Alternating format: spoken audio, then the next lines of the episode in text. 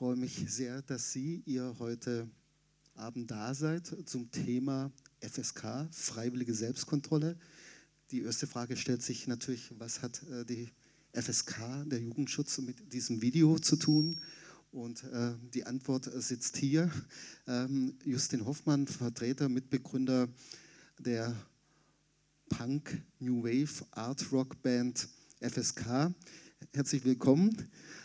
Und äh, zu Gast auch Christiane von Walert, Geschäftsführerin von Spio FSK und meine beiden Kollegen, mein äh, Kollege bei der Film- und Medienfessel GmbH, Dieter Kraus und Johannes Auer von der Stadtbibliothek. Hier das äh, Musikvideo von Lady Chatterley von äh, der vorletzten Veröffentlichung von ähm, FSK bei Bubak Records erschienen. Wir werden heute versuchen, einen eigenartigen Spagat hinzubekommen. Ähm, Jugendschutz und Popkultur ähm, zusammenzubringen. Der Spagat ist vielleicht teilweise gar nicht so groß, aber äh, wir sind eigentlich aufgrund einer launigen Idee, einer auch nicht ganz so positiven Situation, äh, Johannes Auer und ich, äh, äh, übereingekommen, dass wir doch mal die Kollegen von der FSK und ähm, die Vertreter der Band FSK zusammenführen sollen. Es geht nämlich darum, dass wir hier immer wieder mit der Institution FSK und mit dem Jugendschutz auch zu tun haben und dachten, okay, es gibt FSK, die Band, es gibt FSK, die Institution, lass uns äh, sozusagen diese beiden Welten zusammenführen und deswegen nochmal herzlich willkommen. Nochmal äh, von meiner Seite, Johannes Auer, ganz kurz, ähm, du bist hier äh, Leiter der Galerie B und äh, bist auch hier für die Veranstaltung zuständig und hast äh, dementsprechend äh, aufgrund der Sondersituation einer Stadtbibliothek äh, relativ häufig mit Fragen des Jugendschutzes und der FSK zu tun. Danke auch äh, für die Möglichkeit, dass wir heute Abend hier sein können und äh, diskutieren können. Dann neben ähm, Johannes Auer, Christiane von Walert. Sie ist ähm, Geschäftsführerin der SPIO, der Spitzenorganisation der Filmwirtschaft, die eben auch für die FSK zuständig ist, gelernte Sozialwissenschaftlerin ähm, über unterschiedliche Tätigkeiten im Bereich Bildung, Publizistik, kommunale Kulturpolitik, sind sie dann ähm, zur Spio gekommen, seit 1999 Geschäftsführerin und hatten aber auch schon vorher quasi als ähm, Prüferin äh, bei der FSK zu tun, sozusagen von der ehrenamtlichen Tätigkeit, vom Hobby vielleicht nicht, aber von einer äh, sozusagen ehrenamtlichen Tätigkeit dann in die hauptamtliche und natürlich heute ein Stück weit auch unser, ich würde nicht sagen, Hauptopfer, aber sicherlich ähm, äh, wollen wir sehr viele Fragen auch an dich. Wir haben nämlich beschlossen, dass wir uns duzen werden, weil wir uns hier teilweise schon länger kennen und dann wollten wir nicht zwischen sie und du hin und her springen. Wir machen es also wie Ikea, wir duzen uns alle und in der Kreativwirtschaft ist das ja auch durchaus erlaubt. Also wir werden viele Fragen äh, stellen, an dich richten, äh, weil wir äh, letztendlich doch manche Mechanismen auch nicht so kennen und es ist ja auch ein Stück weit eine Funktion, Aufgabe dieses Abends, neben diesem hoffentlich launigen Dialog zwischen ähm, Christiane von Wallert und Justin Hoffmann, ähm, schon auch ein bisschen die Mechanismen äh, der FSK kennenzulernen und auch ein bisschen die Genese dieser Institution und ähm, das ein bisschen stärker erläutert zu bekommen. Dann auf der rechten Seite von Christiane von Wallert Dieter Kraus. Er ist eigentlich Bankkaufmann gelernter, hat viele Jahrzehnte fast in äh, der Volksbank Villingen ähm, als äh, Banker gearbeitet, hat aber parallel dazu auch ehrenamtlich, hobbyistisch äh, das ähm, kommunale Kino Guckloch oder am Anfang Filmclub Guckloch aufgebaut und ist dann auch sozusagen von der Ehrenamtlichkeit dann zu einer Hauptamtlichkeit äh, äh, übergetreten und war ab 1999 ähm, sozusagen im Leitungsgremium ähm, der Medien- und Filmgesellschaft, ähm, war also Leitung in, äh, oder Teil der Geschäftsführung, eben die Einrichtung hier im Land, die für die Filmförderung äh, zuständig ist und er wird sicherlich äh, dann auch ein bisschen den Blick der Filmwirtschaft auf dieses Thema FSK dann äh, richten und ist jetzt auch äh, seit letztem Jahr mein Kollege bei der Film- und Medienfesse GmbH, die unter anderem das Trickfilmfesse Stuttgart ausrichtet und Traumwelten in Ludwigsburg. Ja, und dann ähm, zu guter Letzt ganz äh, rechts außen wollte ich jetzt nicht sagen, ähm, ähm, Justin Hoffmann.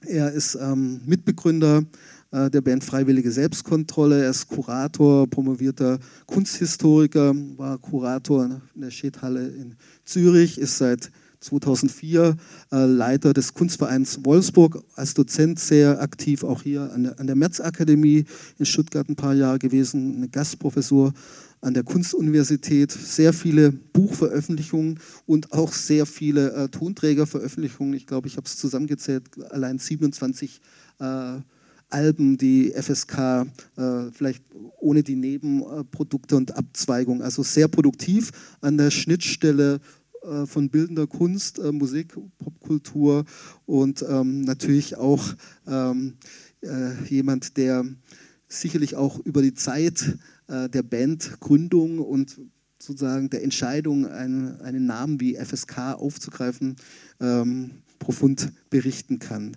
Ja, das sind die vier Diskutanten und mein Name ist Ulrich Wegenast und ich bin künstlerischer Leiter der Film- und Medienfestival GmbH, die eben Trickfilmfestival organisieren und äh, unter anderem eben hier in der Stadtbibliothek alljährlich ähm, Ausstellungen äh, kuratieren äh, mit Unterstützung der äh, Stadtbibliothek und dementsprechend auch immer wieder mit der Einreichung von Filmen zur FSK beschäftigt ist.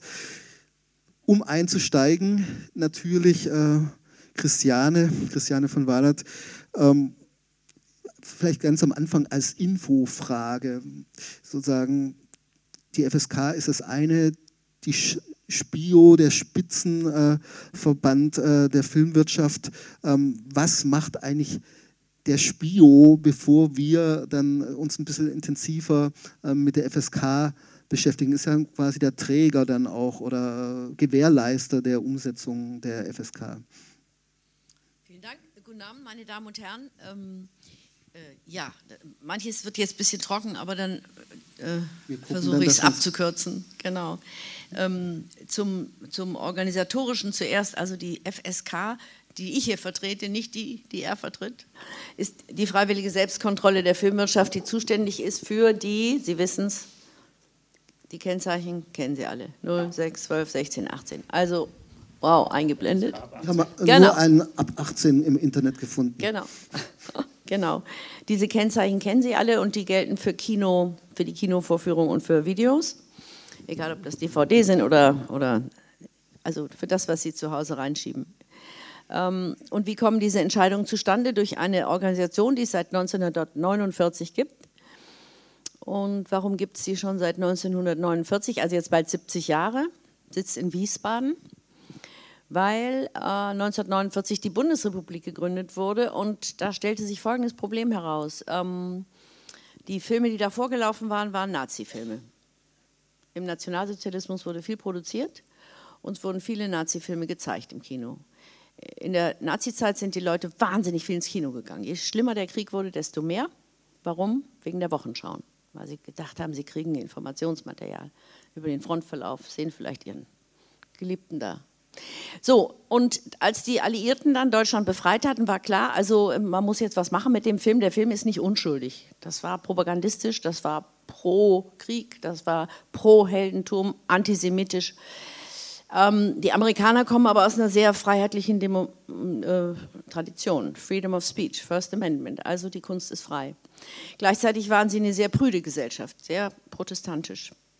Und dann gab es äh, das Problem, dass in den deutschen Landtagen, die 1949 gab es die schon wieder, die Länder entstanden ja vor der Bundesrepublik im eigentlichen Sinne, in jedem deutschen Landtag lag ein Gesetz zur Verabschiedung vor. Und zwar ein altes Gesetz aus der Weimarer Zeit, also vor den Nazis. Das Gesetz hieß Gesetz zur Vermeidung von Schmutz und Schund. Interessant, so hieß es auch schon das alte Gesetz in der Weimarer Zeit, also in der einzigen kleinen Demokratie, die wir hatten, wo es hieß, äh, eine Zensur findet nicht statt. Das war die erste freiheitliche Phase in Deutschland, aber eine Filmzensur sehr wohl. Und die war unter anderem geregelt im Gesetz zur Vermeidung von Schmutz und Schund. Und eine sozusagen modernisierte Form dieses Gesetzes lag 1949 auf dem Tisch aller damals 14 Landtage, um es zu verabschieden. Das heißt, die junge Deutsche Republik hatte vor, an die alte Zensurtradition der Weimarer Zeit wieder anzuknüpfen, nämlich Film in Schmutz und Schund und edel und nicht edel zu unterscheiden. Die Amerikaner, die Deutschen waren ja noch nicht souverän, haben gedacht, um Gottes Willen, die, die, jetzt, fangen, jetzt haben wir sie gerade befreit, jetzt fangen sie schon wieder an mit ihrem Zensurkram. Denn man darf jetzt nicht, nicht durch Trump das irgendwie verderben lassen, das Amerika-Bild. Die Amerikaner sind total gegen Zensur. Und dann gab es einen, ich muss das kurz ausholen, weil, weil man es nicht weiß und weil es so interessant ist, gab es einen berühmten deutschen äh, Produzenten, Erich Pommer, ein Jude, der in der UFA die ganz großen Murnau, Fritz Lang-Filme als Produzent verantwortet hat. Also einer der ganz großen der deutschen Filmwirtschaft. Der musste, oder man kann auch sagen konnte, sonst wäre er ja ermordet worden, auswandern nach Hollywood und ist als Remigrant, also als American Film Officer zurückgekommen nach Deutschland, in das Land, wo man ihn davongejagt hat und Teile seiner Familie umgebracht hat. Hat sich sehr darum gekümmert, dass überhaupt nach dem Krieg eine Filmwirtschaft und überhaupt Kinos wieder eröffnet werden. Waren alle geschlossen, weil da ja Nazi-Filme liefen. Dass da überhaupt sich wieder was tut. Und der hatte sozusagen den Spagat zwischen ähm, Remigrant, also deutscher Jude, amerikanische Erfahrung, und diese ganzen Gesetze auf den Landtagstischen hat er gesagt, nee, nee, nee, wir aktivieren was anderes. Wir aktivieren eine Selbstkontrolle und äh, eine freiwillige Selbstkontrolle. Die Filmwirtschaft macht das selbst. Irgendwas musste man machen, das war klar. Einfach alle Filme auf die Leinwand und nachher sind das auch alte Nazi-Filme. Das geht nicht. Man musste irgendwie einen Filter einbauen, aber bitte nicht durch den Staat. Und das war die Idee der freiwilligen Selbstkontrolle. Eigentlich eine sehr äh, politische Gründungsidee. Und dass das Ganze dann dem Jugendschutz galt, kam eigentlich erst später dazu in den 50er Jahren. Das die, der Ursprungsimpuls war, die Filmwirtschaft kümmert sich selber darum, sozusagen einen Filter einzubauen, der dann entscheidet, was überhaupt in die neu aufgebauten Kinos, es gab nicht mehr viele Kinos, 49, die waren mühsam, wurden wiederhergestellt, was überhaupt in diesen Kinos laufen dürfe. Also es war eine, die Abwehr einer staatlichen Zensurmaßnahme im Jahr 1949. Ja, das sind sozusagen die Anfänge auf den Trümmern der Nazizeit entstanden.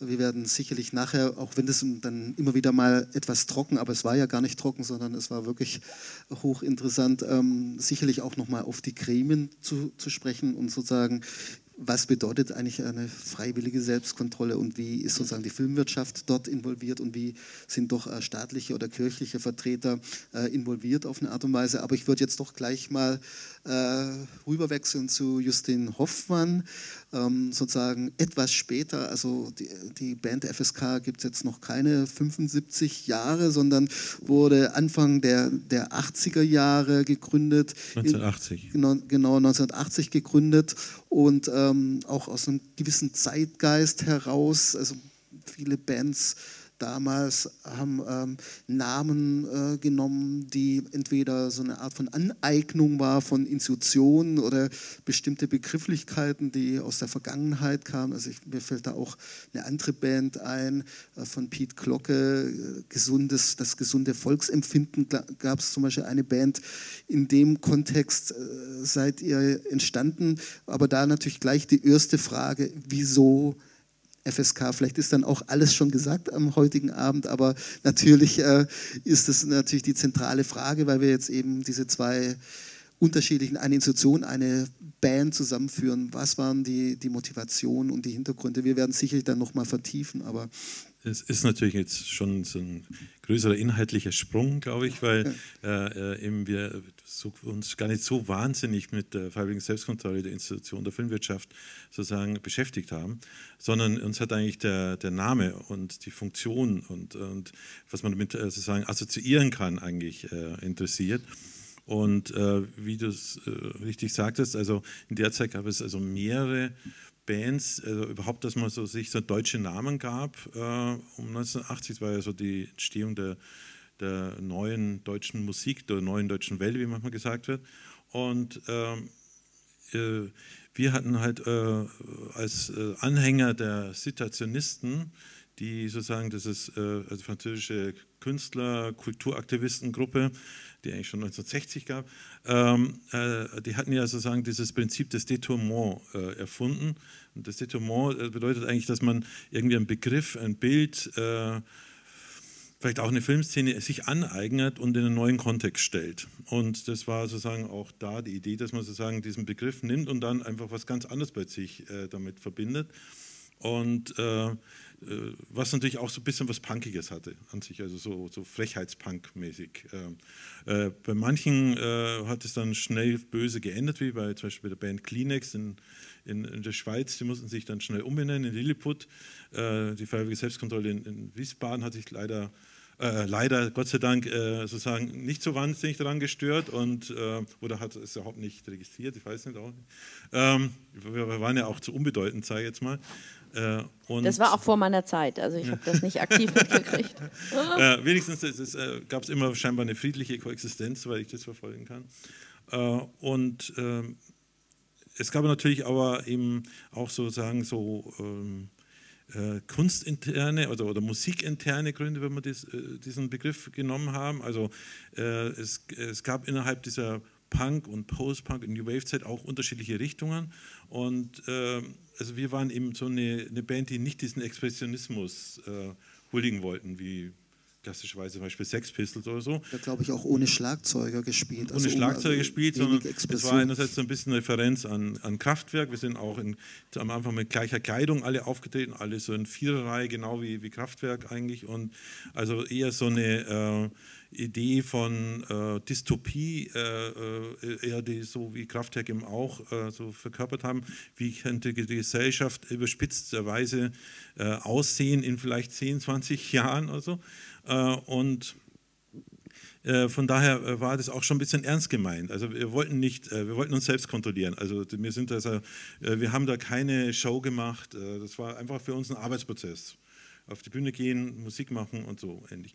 Äh, und äh, hatten uns auch dann eher orientiert an äh, andere Post-Punk-Bands wie Gang of Four oder Wire in England. Und, also es waren eher so Orientierungspunkte. Und dann gab es noch so eine gewisse, sagen wir mal, so philosophische Ebenen. Ähm, die eine ist so ein bisschen eher so eine also teilweise haben wir uns das auch später gedacht, also eine, äh, eher so eine äh, kritische Richtung. Also wir waren ja schon auch so um 1980 angesteckt durch Theorien wie von Foucault, Baudrillard und Deleuze und so weiter. Und, also, ähm, und gerade sozusagen von Foucault kam ja diese Idee, dass wir in einer Disziplinargesellschaft leben.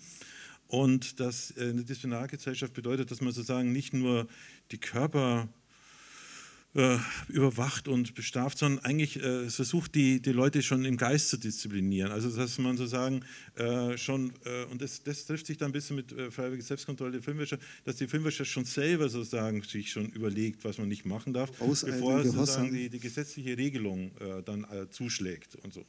Und ähm, und das, da gab es ja dann Deleuze auch noch den, als weiterführenden Kontrollgesellschaftsbegriff. Äh, positiv gewendet äh, fand ich dann eher was bei Judith Butler, äh, zum Beispiel, die äh, so mehr man als große Gender-Theoretikerin ja kennt, äh, die ähm, äh, bei der Subjektbildung eigentlich beschreibt, dass, dass am Anfang ja sozusagen der Mensch dann eher eigentlich so mehr so von Trieben und Begehren und so weiter bestimmt wird und erst eigentlich, wenn er mit denen, mit denen umgehen lernt, also die kontrollieren lernt, dann wird er eigentlich wirklich zum Ich. Und das fand ich auch ganz interessanten Bezug. Das ist vielleicht auch ja ganz gut, äh, dieser Name, der eine gewisse Absurdität schon immer mit sich bringt, ähm, vielleicht auch ganz gut ins Schwabenländle passt, so einer, so einer pietistisch arbeitsamen Gesellschaft, die wir halt, wir, also ich zumindest als Schwabe natürlich auch internalisiert habe, dass sozusagen die Selbstkontrolle, sozusagen das Expressive im Moment wird eher dann untergeordnet und man ist dann fleißig und äh, kontrolliert und versucht, den, den Wohlstand zu mehren. Aber hatten, hattest du nicht auch immer wieder mal so die Überlegung, sage ich jetzt mal salopp, man kann das ja nicht so ohne weiteres machen, aber diesen Namen auf den Haufen, äh, den Haufen der Geschichte zu werfen und sagen, das ist äh, sozusagen was, was, was ist denn freiwillige Selbstkontrolle? Du hast es ja äh, äh, schon angedeutet. Äh, ich als Produzent, ich als Werkschöpfer, Werk, Werkschöpferin äh, beginne schon vorzeitig zu überlegen, welche Vorgaben muss ich erfüllen, um möglicherweise bestimmte Jugendschutzrichtlinien ähm, zu erfüllen. Und äh, ich meine, die freiwillige Selbstkontrolle ist ja keine Zensurbehörde, äh, aber stuft natürlich ein. Aber der Name selbst hat ja schon auch eine gewisse Paradoxie, wo man sagt, na, könnte man es eigentlich, können wir es anders formulieren? Gibt es einen alternativen Namen für Freiwillige? Zwanghafte Fremdfreiheit, das wäre sozusagen das logische Gegensatz zur freiwilligen Selbstkontrolle. Ähm, ja, also, aber alle drei Elemente stimmen. Freiwillig ist, da sind wir jetzt im gesetzlichen Bereich, wenn Sie, Sie haben, du, hast jetzt, du machst einen Film oder Dieter Kraus hat einen Film gefördert und sagen wir, er ist Produzent, hat auch Förderung von der MFG gekriegt und will den jetzt ins Kino bringen. Und dann ist einfach die gesetzliche Lage so, dass wenn er diesen Kinofilm und nach der Kinoaufführung möchte er ihn gerne im schönen Schaukasten hier von der Ausstellung zeigen. Die gesetzliche Regelung im Jugendschutzgesetz ist einfach so, wenn Dieter Kraus als Produzent seinen Film ins Kino bringt und ihn nicht zur freiwilligen, freiwilligen Selbstkontrolle bringt, also einreicht und sagt, bitte Gremium, guck drauf und mach mir eine Alterseinschätzung, ja, 0, 6, 12, 16 oder 18. Wenn er das nicht tut, er muss es nicht, das ist das Freiwillige, aber wenn er es nicht tut, dann, ist das, dann sagt das Gesetz, ist der Film automatisch nur für Erwachsene. Jetzt hat aber Dieter Kraus einen Kinderfilm gemacht. Wie um Gottes Willen soll er einen Kinderfilm ins Kino bringen, wenn der Kinobesitzer vor der Tür steht und sagt, sorry, da der Film nicht bei der FSK war, ist er nur für Erwachsene. Dann denkt man, ja, wer kommt denn auf die Idee? Was soll denn das? Es weiß doch jeder, dass das ein Kinderfilm ist, zum Beispiel. Das sieht man doch schon am Plakat. Und, und, Dieter Kraus als Produzent hat ein richtig schönes Plakat entwickeln lassen, weil die MFG auch was zur Grafik dazu gegeben hat. Ja, da haben Sie recht mit der Frage. Das Problem ist, dass, dann kann man sagen, warum haben wir denn so eine komische gesetzliche Regelung in Deutschland, dass Filme, wenn sie nicht zur freiwilligen Selbstkontrolle vorgelegt worden sind, wenn sie keine gesetzliche Alterseinstufung haben, dass sie dann automatisch nur für Erwachsene sind. Das kann man eigentlich nur kulturgeschichtlich oder mentalitätsgeschichtlich erklären. Da muss man sagen, die Deutschen haben offenbar einen Generalverdacht gegenüber dem Film dass sie sagen, wenn oder wenn, gegenüber medialen oder audiovisuellen Inhalten.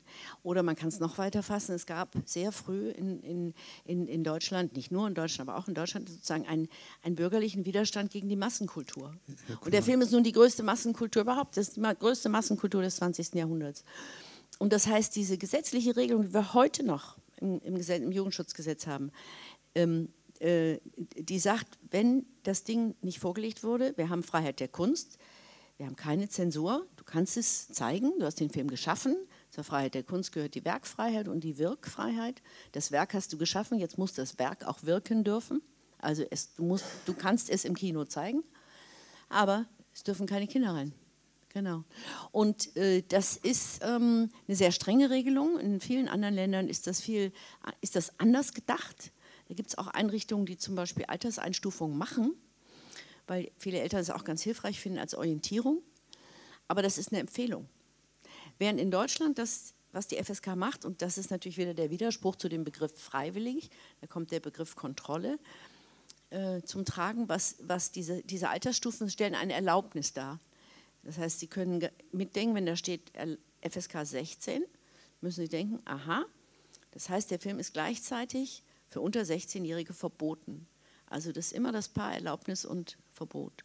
Und ähm, leider ist das Jugendschutzgesetz so gebaut, dass wenn die FSK nicht die Erlaubnis gibt, deswegen heißt es auch freigegeben ab 16, ja, weil wenn die FSK ihn nicht freigegeben hätte ab 16, wäre automatisch nur für Erwachsene, das heißt nur ab 18. Genau, das ist die gesetzliche Konstruktion. Ja, Gerade zu der gesetzlichen Konstruktion, ich habe mich ja da versucht, ein bisschen damit zu beschäftigen.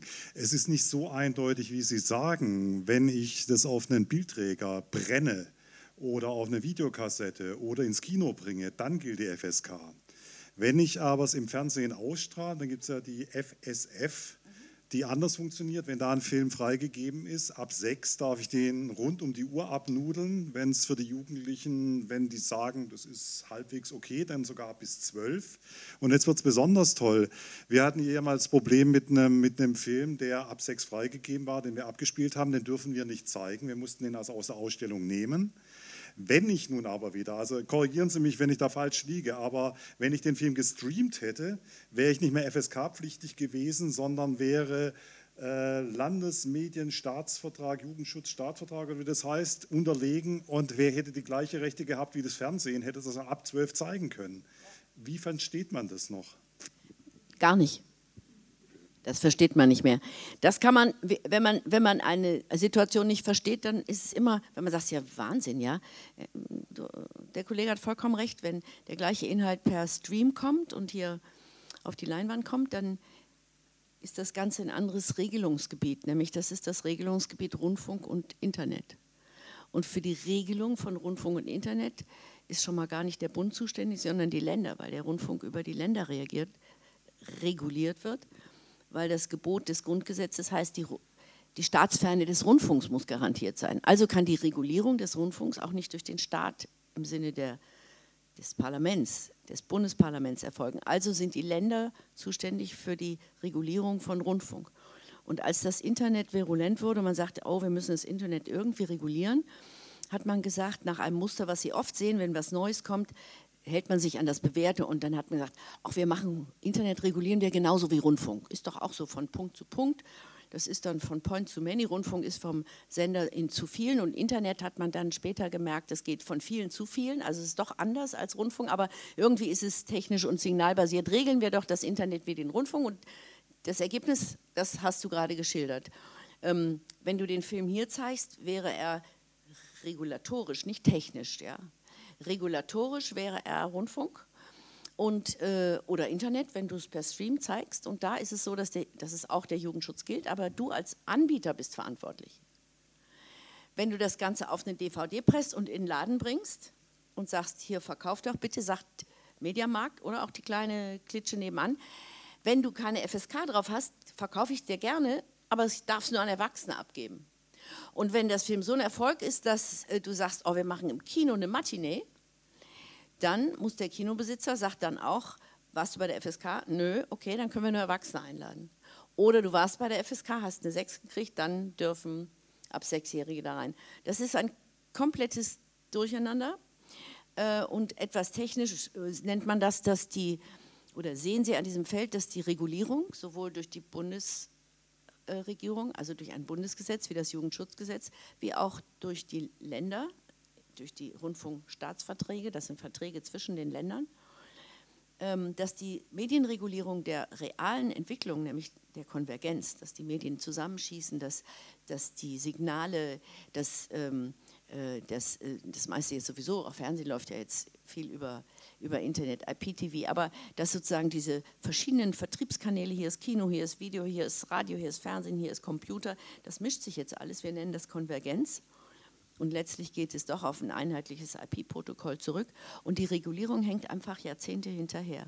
Und deswegen ist das Thema so interessant, weil man sieht, dass staatliche Regulierung oft mit der Geschwindigkeit der technischen oder auch gesellschaftlichen Entwicklung gar nicht Schritt halten kann. Das, die, die kommen gar nicht mit.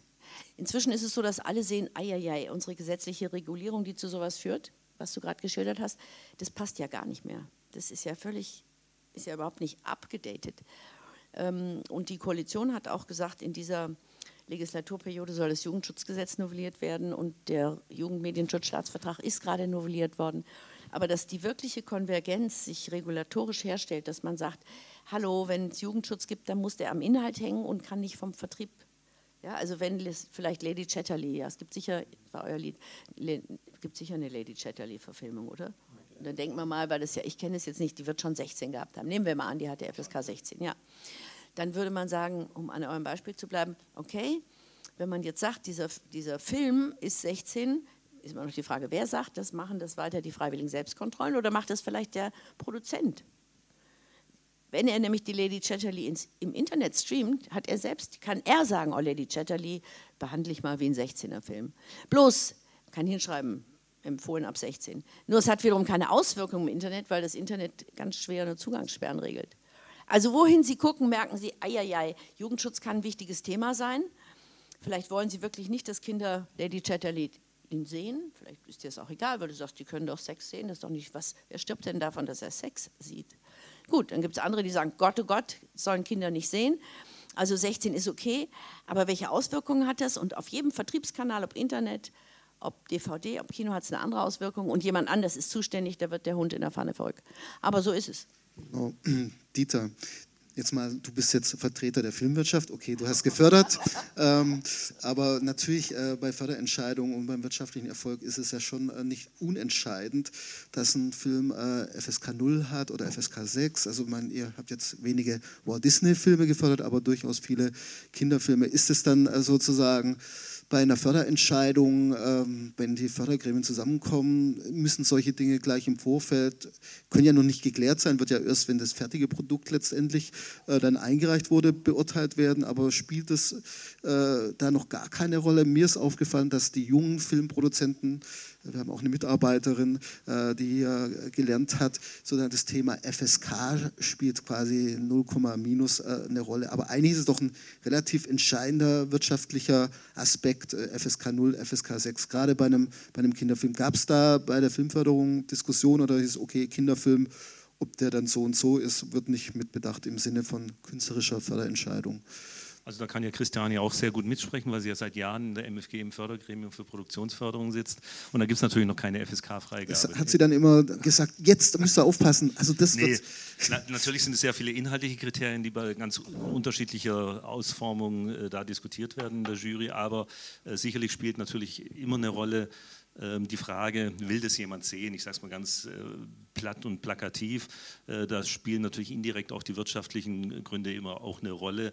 Äh, bei Förderentscheidungen übrigens natürlich auch bei der Verleih- und Vertriebsförderung. In dem Gremium sitze ich ja jetzt auch seit neuestem. Aber da guckt man nicht auf die FSK-Freigabe, sondern beurteilt den Film. Grundsätzlich. Welche Altersempfehlung letztendlich? Ja, es ist ja keine Altersempfehlung. Ja, ja. Das hatte Christiane ja, schon mal genau, kurz angedeutet. Das ist, glaube ich, ganz, ganz wichtig, das nochmal zu betonen. Aber ähm, letztendlich den, der Zusammenhang wird mich vielleicht zu einer weiteren Frage noch führen auch Richtung, Richtung ähm, FSK und wie da Förderentscheidungen überhaupt dort, nicht Förderentscheidungen, Entschuldigung, wie da Freigabeentscheidungen zustande kommen, weil allein dieses Wort Ungetüm, freiwillige Selbstkontrolle der Filmwirtschaft, wenn man da mal so drauf schaut, könnte man ja auch meinen, es funktioniert ja sowieso nicht, weil wenn es um Filmwirtschaft geht, um wirtschaftliche Interessen, da sind ja die Unterschiede gar nicht so heterogen, sondern sehr homogen.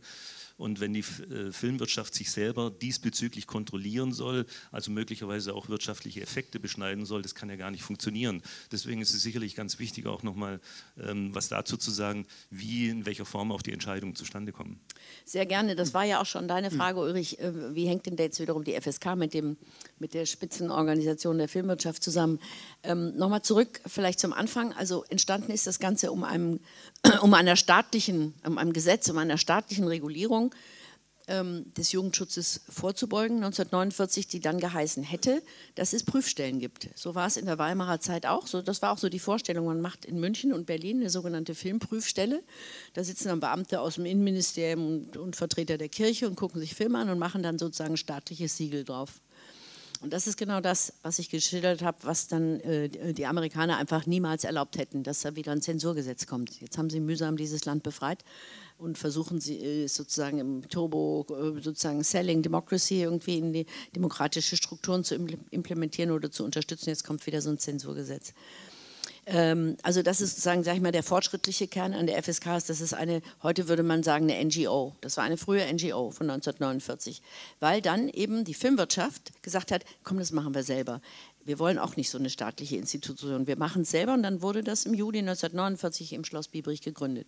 Und dieser besagte Erich Pommer hat da eine große Rolle gespielt und hat gesagt, da müssen Produzenten rein, da müssen äh, äh, Kirchenleute rein, da müssen Leute aus dem Kultusministerium rein, wir müssen ein plurales Gremium schaffen und die gucken die Filme. Und diese Idee, wer fällt eigentlich die Entscheidung, ist eigentlich bis heute durchgehalten.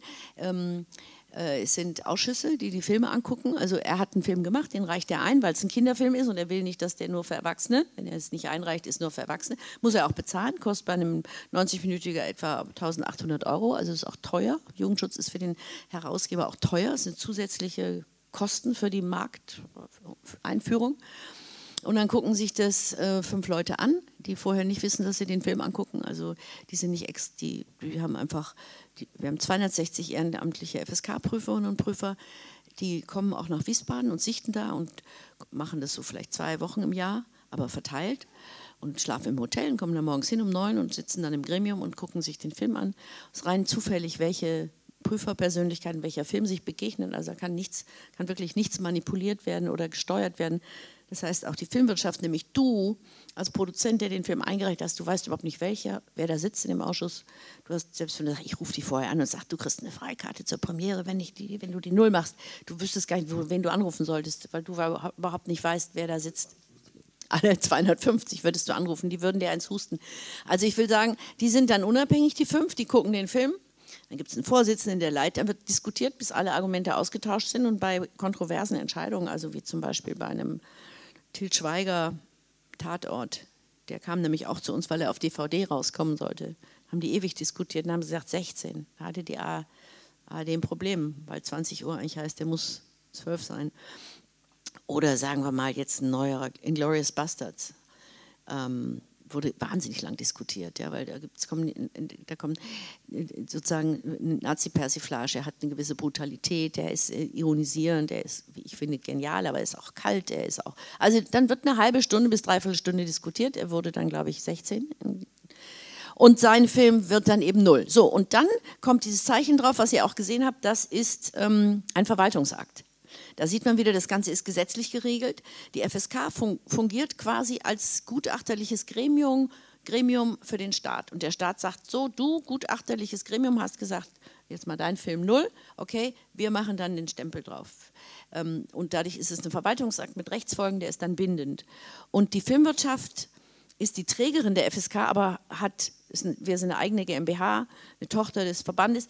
Aber es ist faktisch so, dass in die Einzelentscheidungen ähm, kein einziger Mensch reinredet. Diese Prüferinnen und Prüfer, die werden geschickt von den, die können wir uns auch nicht aussuchen, sondern die werden uns geschickt, alle drei Jahre neu oder die gleichen nochmal, die kommen Benennungsrechte haben die Jugendminister, die Kultusminister, die, ähm, der, die, die, Evangelische Kirche in Deutschland, der Zentralrat der Juden, die Bischofskonferenz und, die, und die, äh, Bund, der Bundesjugendring.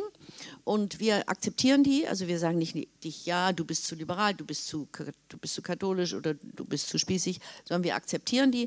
Und die Prüfer selbst sind in den Entscheidungen absolut weisungsfrei über die Ergebnisse wird nur, es wird nur das Ergebnis kommuniziert, nicht das Abstimmungsverhältnis, sodass auch man nicht rekonstruieren kann, ja, hast du jetzt dafür oder hast du dagegen gestimmt. Also ich will sagen, die Art und Weise, wie diese Entscheidungen zustande kommen, sind sehr Luhmann würde sagen, legitimiert durch Verfahren. Also wir haben sehr transparente, sehr festgelegte, sehr unhintergehbare Gefa okay. äh, Verfahren. Vielleicht ist alles natürlich genau, aufwendig und umständlich. Genau, vielleicht, äh, Johannes, du wolltest ja gleich intervenieren. Ich habe auch, äh, will natürlich auch ein bisschen die Diskussion wieder öffnen in Richtung auch der Frage von, es, von, von Ästhetik und äh, sozusagen die Frage von, was wird letztendlich geprüft und wie wird es geprüft. Aber Johannes, du wolltest gleich ich schon einschreiten. Diesen, diesen pluralen Gremien, die ja zunächst relativ sympathisch sympathisch und auch ähm, transparent wirken.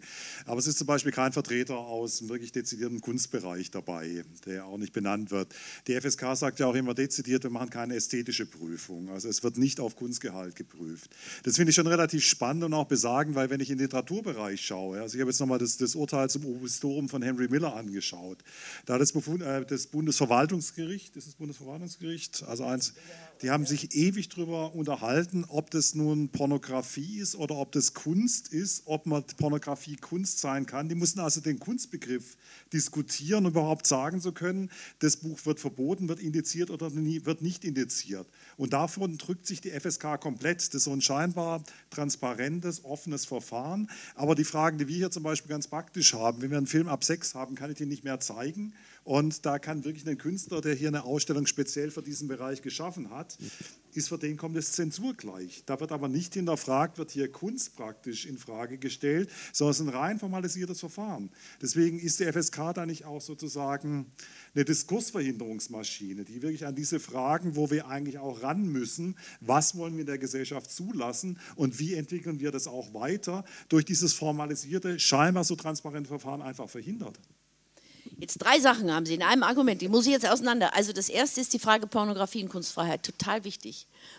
Ähm, nur erstmal die drei Komplexe. Dann haben Sie das Problem, dass Sie hier einen Film zeigen wollen, ab 6, der hat eine FSK 6 und Sie dürfen ihn nicht zeigen. Jetzt hat zwar das Alter 6 und der Sex lauten zwar gleich, sind aber zwei völlig verschiedene Themen. Also die, das zweite Problem hat nichts mit dem ersten, nämlich Pornografie und Kunstfreiheit zu tun. Und das dritte ist, ähm, ist die FSK, nee, das ist ein schönes Wort, sozusagen die Diskursverhinderungsmaschine. Äh, ähm, kann man so nennen, würde ich nicht so nennen. Ich würde Ihnen aber vollkommen zustimmen, dass die FSK nicht die Diskursmaschine ist, um diesen Diskurs zu führen. Dazu ist sie viel zu passiv und zu brav. Da sitzen Prüfer und kriegen einen Film gezeigt und müssen nach bestem Wissen und Gewissen entscheiden, ob jüngere Kinder, wenn dieser Film niedriger bewertet wird, ob jüngere Kinder die Entwicklung und Erziehung zu einer eigen, äh, eigenverantwortlichen, gemeinschaftsfähigen Persönlichkeit gestört, also ob diese Entwicklung gestört wird. Das, muss, das ist das Kriterium. Es hat mit Kunst überhaupt nichts zu tun, sondern das ist äh, sozusagen so eine Art entwicklungspsychologisches Kriterium. Du, äh, Kinder sollen nicht beeinträchtigt werden in ihrer Entwicklung oder in ihrer Erziehung zu eigenverantwortlichen und gemeinschaftsfähigen Persönlichkeiten. Das ist das Erziehungsziel. Und wenn das beeinträchtigt wird durch den Film, siehe Film kann gefährlich sein, dann darf der Film für die Kinder nicht oder die Altersgruppe nicht freigegeben werden. So ist die Regelung. Ähm, der, der, zweite Punkt, dass Sie sagen, Sie dürfen hier was nicht. Wer hat denn das gesagt? Sie können natürlich hier was mit. Äh, Sie können. Es ist eine Auslegungsfrage. Wenn Sie einen Film haben mit FSK 6 und Sie den hier zeigen, dann könnte, ist das passiert? Das ist eine Frage. Das Ordnungsamt theoretisch kommen und dann hätten sie, ja, aber jetzt sind wir mal genau. Und dann äh, hätten sie, würde da so ein Polizist kommen und sagen, oh, das muss null sein, das steht zum Jugendschutzgesetz. Dann würden sie zu ihrem, hier zum Landesjugendamt gehen und sagen, jetzt haben wir ein Problem, denn dieser besagte Paragraph, der ist streitig in der Auslegung. So ist es halt bei Gesetzen, dass man sagt, oh, man kann es auch anders auslegen. Und dann würden Sie das Ganze hier zum, zu den obersten Landesjugendbehörden tragen und dann wäre das schön, weil der Fall dann mal geklärt werde, würde ich, finde es völlig Wahnsinn, dass äh, nur Nullerprodukte öffentlich vorgeführt werden sollen. Die Auslegung des Paragraphen sehe ich auch anders, weil auf Bildschirmspielgeräten auch Filme, äh, Spiele mit USK 6 öffentlich zugänglich sein dürfen, ohne Alterskontrolle. Und das sozusagen muss man einfach per Analogie genauso für die Bilder sagen.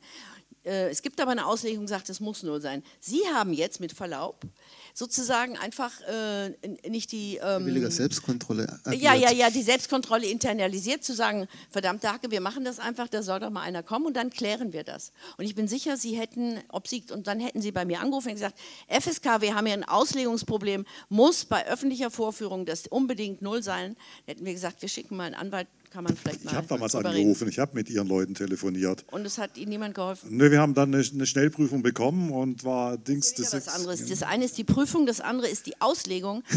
Welche, ja, wir sind auf einem, ich weiß nicht, ob hier irgendeiner Jurist ist, äh, wir sind ja auf einem Gebiet, wo man sozusagen Gesetzestexte auslegen muss, die auslegungsbedürftig sind. Ähm, das ist nicht eindeutig, dass sie eine, Null haben müssen, um es vorzuführen. Dass sie eine Sechs gekriegt haben und vielleicht lieber eine Null gehabt hätten, ist eine, steht auf einem anderen Blatt. Vielleicht ähm, dann hätten sie in die Revision gemüssen oder, oder der, der Ausschuss war halt hat halt ja, aber da wäre die Ausstellung so bei gewesen. Also wir ich hatten verstehe, das, man das ist ja auch unter Problem. Zeitdruck, das ist durchaus ein Problem. Ja, ja. Äh, um es ist schon mal ganz toll, dass Sie es überhaupt gemacht genau. haben. Ich würde mal sagen, viele Ausstellungsmacher machen es nicht. Genau, wir haben ja hier einen Ausstellungsmacher auch äh, im Kunstverein ja, Wolfsburg. Da passiert äh, auch nichts. Ja. Der Vergleich zur bildenden Kunst vielleicht schon ganz interessant. Also ich äh, leite ja den Kunstverein Wolfsburg und habe eigentlich diese Schwierigkeiten normalerweise nicht. Und das, ich finde das irgendwie äh, überhaupt interessant, dass im Bereich der Kunst äh, einfach so eine Art von Gremien und äh, Institutionen gar nicht gibt. Sondern das heißt, da ist einfach wirklich einfach nur das Gesetz.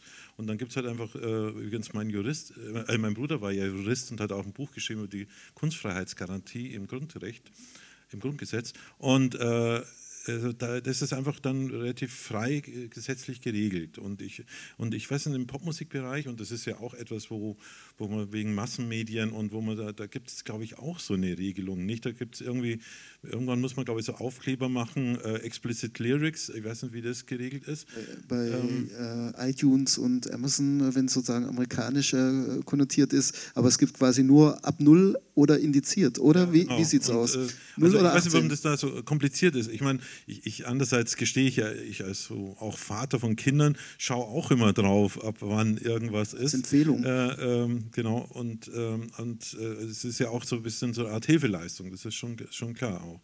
Aber ich meine, andere Bereiche kommen auch ganz ohne aus. Das ist schon. Es ist natürlich schon interessant, ähm, dass man sozusagen, ähm, natürlich die, die Bibliothek hat nochmal besonders hohe Jugendschutzrichtlinien im Vergleich jetzt zu einem, zu einem Museum und gleichzeitig sind es ähm, öffentliche Orte äh, zugänglich.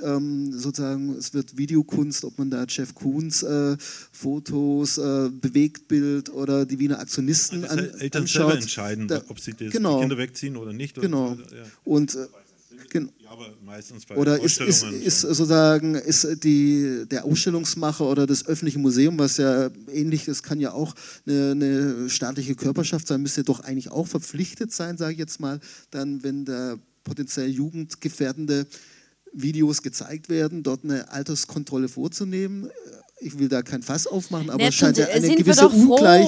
Ja, sind natürlich, wir doch froh, dass das nicht der Fall ist. Ja, das ist nicht, ja, dass jemand auf die Idee kommt. Äh, noch, äh, doch, die gibt es ab und zu. Also ich kriege ah, manchmal ja, okay. Beschwerdebriefen äh, von jemand, der in der Oper war und sagte, und, und äh, also so Einzelfälle, dass ähm, dass doch endlich auch äh, bei den modernen Operninszenierungen sozusagen FSK-Gesichtspunkte angelegt werden müssten und hier äh, Nacktheit, geschweige denn sexuell orientierte Nacktheit, dass das doch überhaupt nicht ginge und schon mal gar nicht äh, äh zugänglich für Kinder. Und dann sage ich immer, das ist nicht unsere Zuständigkeit, aber wenn Sie meine Meinung hören wollen, was gibt es schöner, als wenn Kinder schon mal in die Oper gehen? Ja? Also das ist ein höchstes, wunderbarstes Bildungsziel, dass Kinder eine Opernaufführung durchhalten und, äh, und auch bereit sind, da mitzugehen. Und ähm, so, aber warum ist das so? Das ist ja das Interessante. Man kann sich über die Phänomene aufregen, aber interessant ist doch zu fragen, warum ist das so? Und ich glaube, es ist so, weil das Kino, als es Ende des 18. Jahrhunderts, 1895 geboren wurde und äh, ab dem Beginn des 20. Jahrhunderts einen Siegeszug ohnegleichen durch die Städte angetreten ist. Es wurden Kinopaläste gebaut.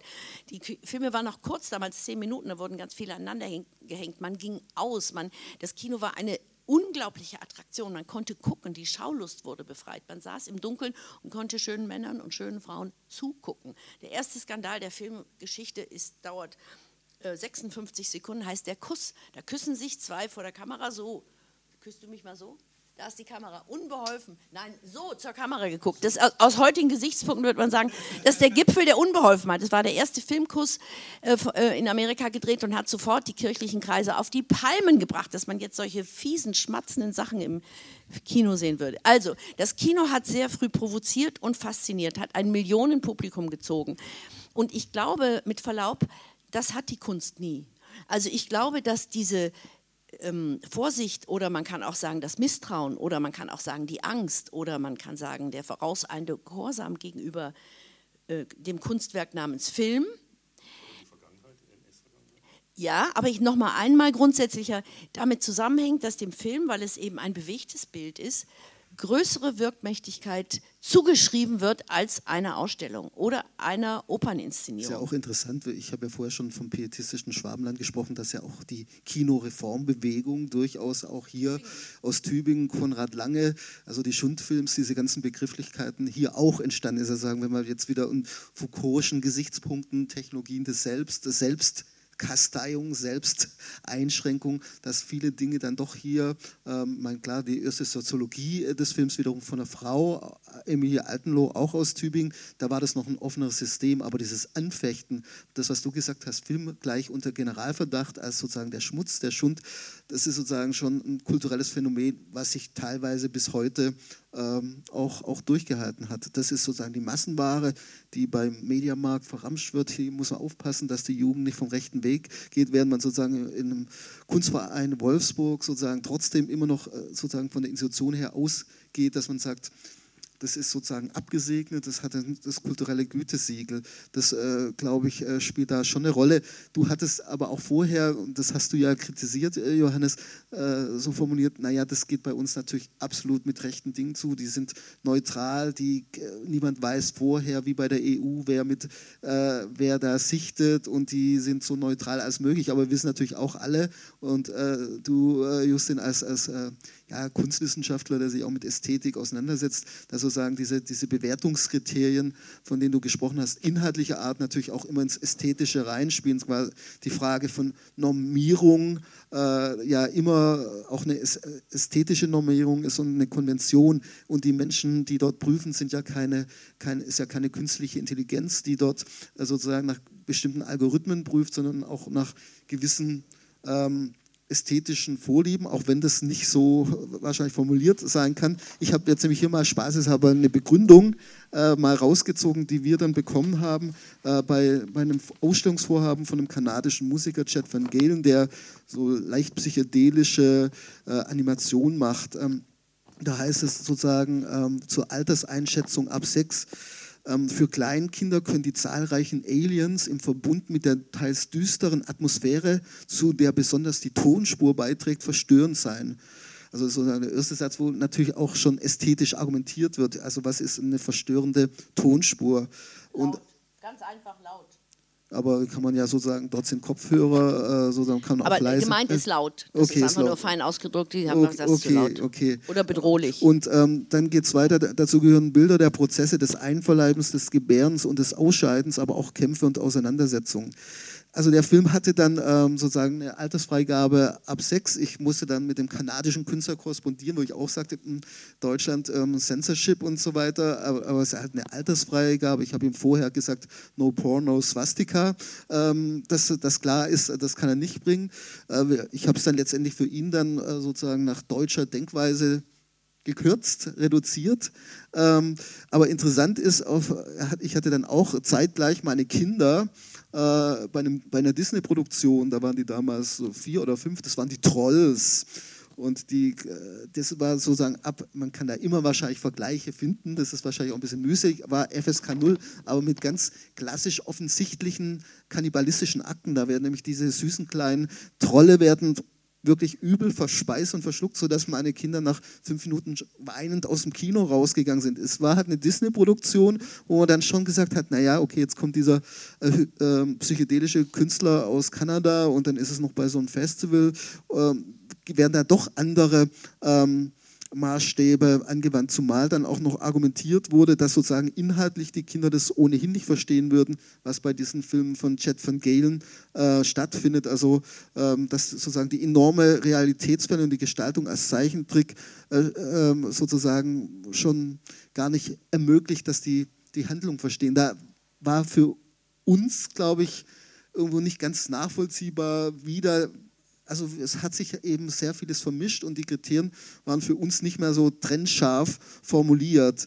Und natürlich, äh, ist, äh, wir haben das dann sozusagen auf schwarz auf weiß und haben uns natürlich schon gewundert, wie da die Kriterien angelegt werden. Und dann natürlich äh, der Punkt, wenn man sagt, okay, es ist eben die freiwillige Selbstkontrolle der Filmwirtschaft, ist natürlich klar, dass letztendlich äh, Walt Disney als nicht unerheblich großer Verleiher und Filmproduzent vielleicht da möglicherweise anders wahrgenommen wird oder weil die filmische Konvention letztendlich, die Disney natürlich liefert, das Naturalistische, die Handlung ist natürlich leichter nachvollziehbar wie so ein sehr assoziativer, auch, für, auch der Filmemacher selbst, glaube ich, äh, erkennt dort keine wirkliche Handlung. Äh, wir haben sie auch nicht erkannt, es war sozusagen eher ein Konvolut von unterschiedlichen Bildern, die sich durchmischt haben. Aber das war schon für, für uns dann der Punkt, wo wir gesagt haben, jetzt wollen wir mal der Sache auf den Grund gehen, äh, weil wir dort schon eine Durchmischung von ästhetischen Fragestellungen sozusagen, und sozusagen, wenn man als Kurator einer Ausstellung agiert oder hier, ähm, wie man dann damit umgeht, sozusagen mit dieser scheinbaren Neutralität ist ja keine Neutralität. Da sitzen fünf Menschen, die von äh, wahrscheinlich von Videokunst keine Ahnung haben. Und äh, du hast schon viele Deutungen ähm, selber genannt. So eine Disney-Ästhetik ist natürlich einfach vertrauter. Und ähm, das Beispiel ist sehr gut, weil es zeigt, dass das, was ihr da vorge... dass da, da passt irgendwas natürlich überhaupt nicht zusammen, ja, weil das ist eigentlich äh, ähm, sozusagen ein künstlerisches Video. Es ist im Zusammenhang eines Festivals, es ist also kuratiert und äh, Kinder kommen sowieso nicht hin. Also es sind lauter Gründe, die sich gegenseitig auch ausschließen. Aber wenn man sie jetzt mal aufaddiert, ja, das ist so wie, ich habe den Teller nicht geliehen und der war schon kaputt und ich habe ihn sowieso halt zurückgebracht, ja, wenn jemand einen kaputten Teller zurückbringt. Also es sind drei Gründe aufeinander gepackt, dass man denkt, der eine wird schon reichen. Also es gibt lauter Gründe, jetzt bei diesem Beispiel, wieso das natürlich idiotisch ist, dass die FSK überhaupt da drauf schaut. Und dann sitzen da eben sechs Menschen, der eine ist Sozialarbeiter, die andere ist äh, Lehrer, haben wir kaum, weil das ja vormittags ist, die sind in der Schule und das, äh, dann ist es eine Psychologin und ein Leiter von einem Medienzentrum und die gucken sich den Film, haben sowas noch nie nie gesehen und sagen, na, für null ist ein bisschen heftig, man versteht ja nichts, sagen wir mal sechs. Und dann Wenn schreiben sie das. Versteht, ähm, dann ja, also das Beispiel ist insofern richtig, das ist im Einzelfall dann grausam, wenn es eine Auswirkung hat in Bezug auf zum Beispiel, dass ihr es hier nicht vorführen könnt. Aber äh, man, man, man braucht sich auch nicht zu viel Gedanken darüber zu machen. Wenn man einen Schritt zurücktritt, dann kann man sagen, da passt das nicht aufeinander. Also diese Art von Regulierung, die ähm, sich ausgedacht wurde, damit äh, Kinder äh, nicht in, in Horrorfilme gehen, sage ich mal, da könnte es ja noch einen gewissen Sinn machen, dass irgendwie man sieht, ah, ab 18 ein Kind soll da vielleicht nicht rein. Vielleicht ist bei Horror noch das beste Genre, wo sich alle darauf verständigen könnten. Das ist eher was für größere Kinder. Das sollen kleine Kinder nicht aus Versehen sehen, wenn die das noch nicht identifizieren können, dass das künstlich ist, gemacht ist, äh, dass es den Effekt sogar hervorrufen soll, sondern dass die einfach ungebrochen Angst kriegen. Da will eigentlich keiner, dass Kinder sowas sehen. Ob das durch die FSK verhindert wird, weiß man auch nicht, denn als Video kann das Kind ja, wenn es zu Hause rumliegt, es trotzdem sehen. Ja, also ich will sagen, das ist misslich ähm, und es zeigt, dass diese, dieses Instrument der Altersklassifizierung für vor allen Dingen künstlerisch ausgelegte Objekte überhaupt nicht taugt. Ähm, zu, wegen der, der Alters ähm, sozusagen äh, Angabe, äh, ist mir aufgefallen, äh, letztes Mal auch wieder ein Fall in der Familie, äh, wie weit, äh, und äh, da, da, da, hat sich die Situation ergeben, dass ich die DVD, manche mögen es heiß, ähm, spielen oh. wollte mit Marilyn Monroe und Tony Curtis und Jack Lemmon. Ja. Und da steht ja dann FSK ab 16 und meine Kinder waren total brüskiert und haben gedacht, jetzt plötzlich willst du, dass wir einen Film mit ab 16 anschauen? Ja, und, ja, ja, das ist ein toller Film, das ist ganz harmlos eigentlich. Ja, und so. und, natürlich, äh, aber, aber ändert, ändert, FSK mal irgendwie Urteile Ja, das ist auch? natürlich also, ein völlig, so Sie haben völlig richtig. Ja, ne, und wie? Ich, äh, der, das, die FSK 16, ähm, das ist Some Like It Hot, haben wir gerade gesprochen, manche mögen es heiß. Von wann ist der, wer weiß das? 60er, oder? 50er, 50er schon. So. Ja, der ist damals der FSK vorgelegt worden und hat 16 gekriegt im Kino.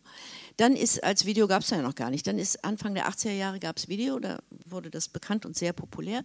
Dann ähm, hat man das auf Video rausgebracht und der Videoanbieter hat natürlich, das ist rechtlich auch möglich, die 16 übernommen schon wenn er es, sagen wir mal, das Mitte 80er auf Video erschien, wenn er es damals neu vorgelegt hätte, was er hätte tun können, hätte er aber nochmal bezahlen müssen, hätte es wahrscheinlich damals schon zwölf gekriegt.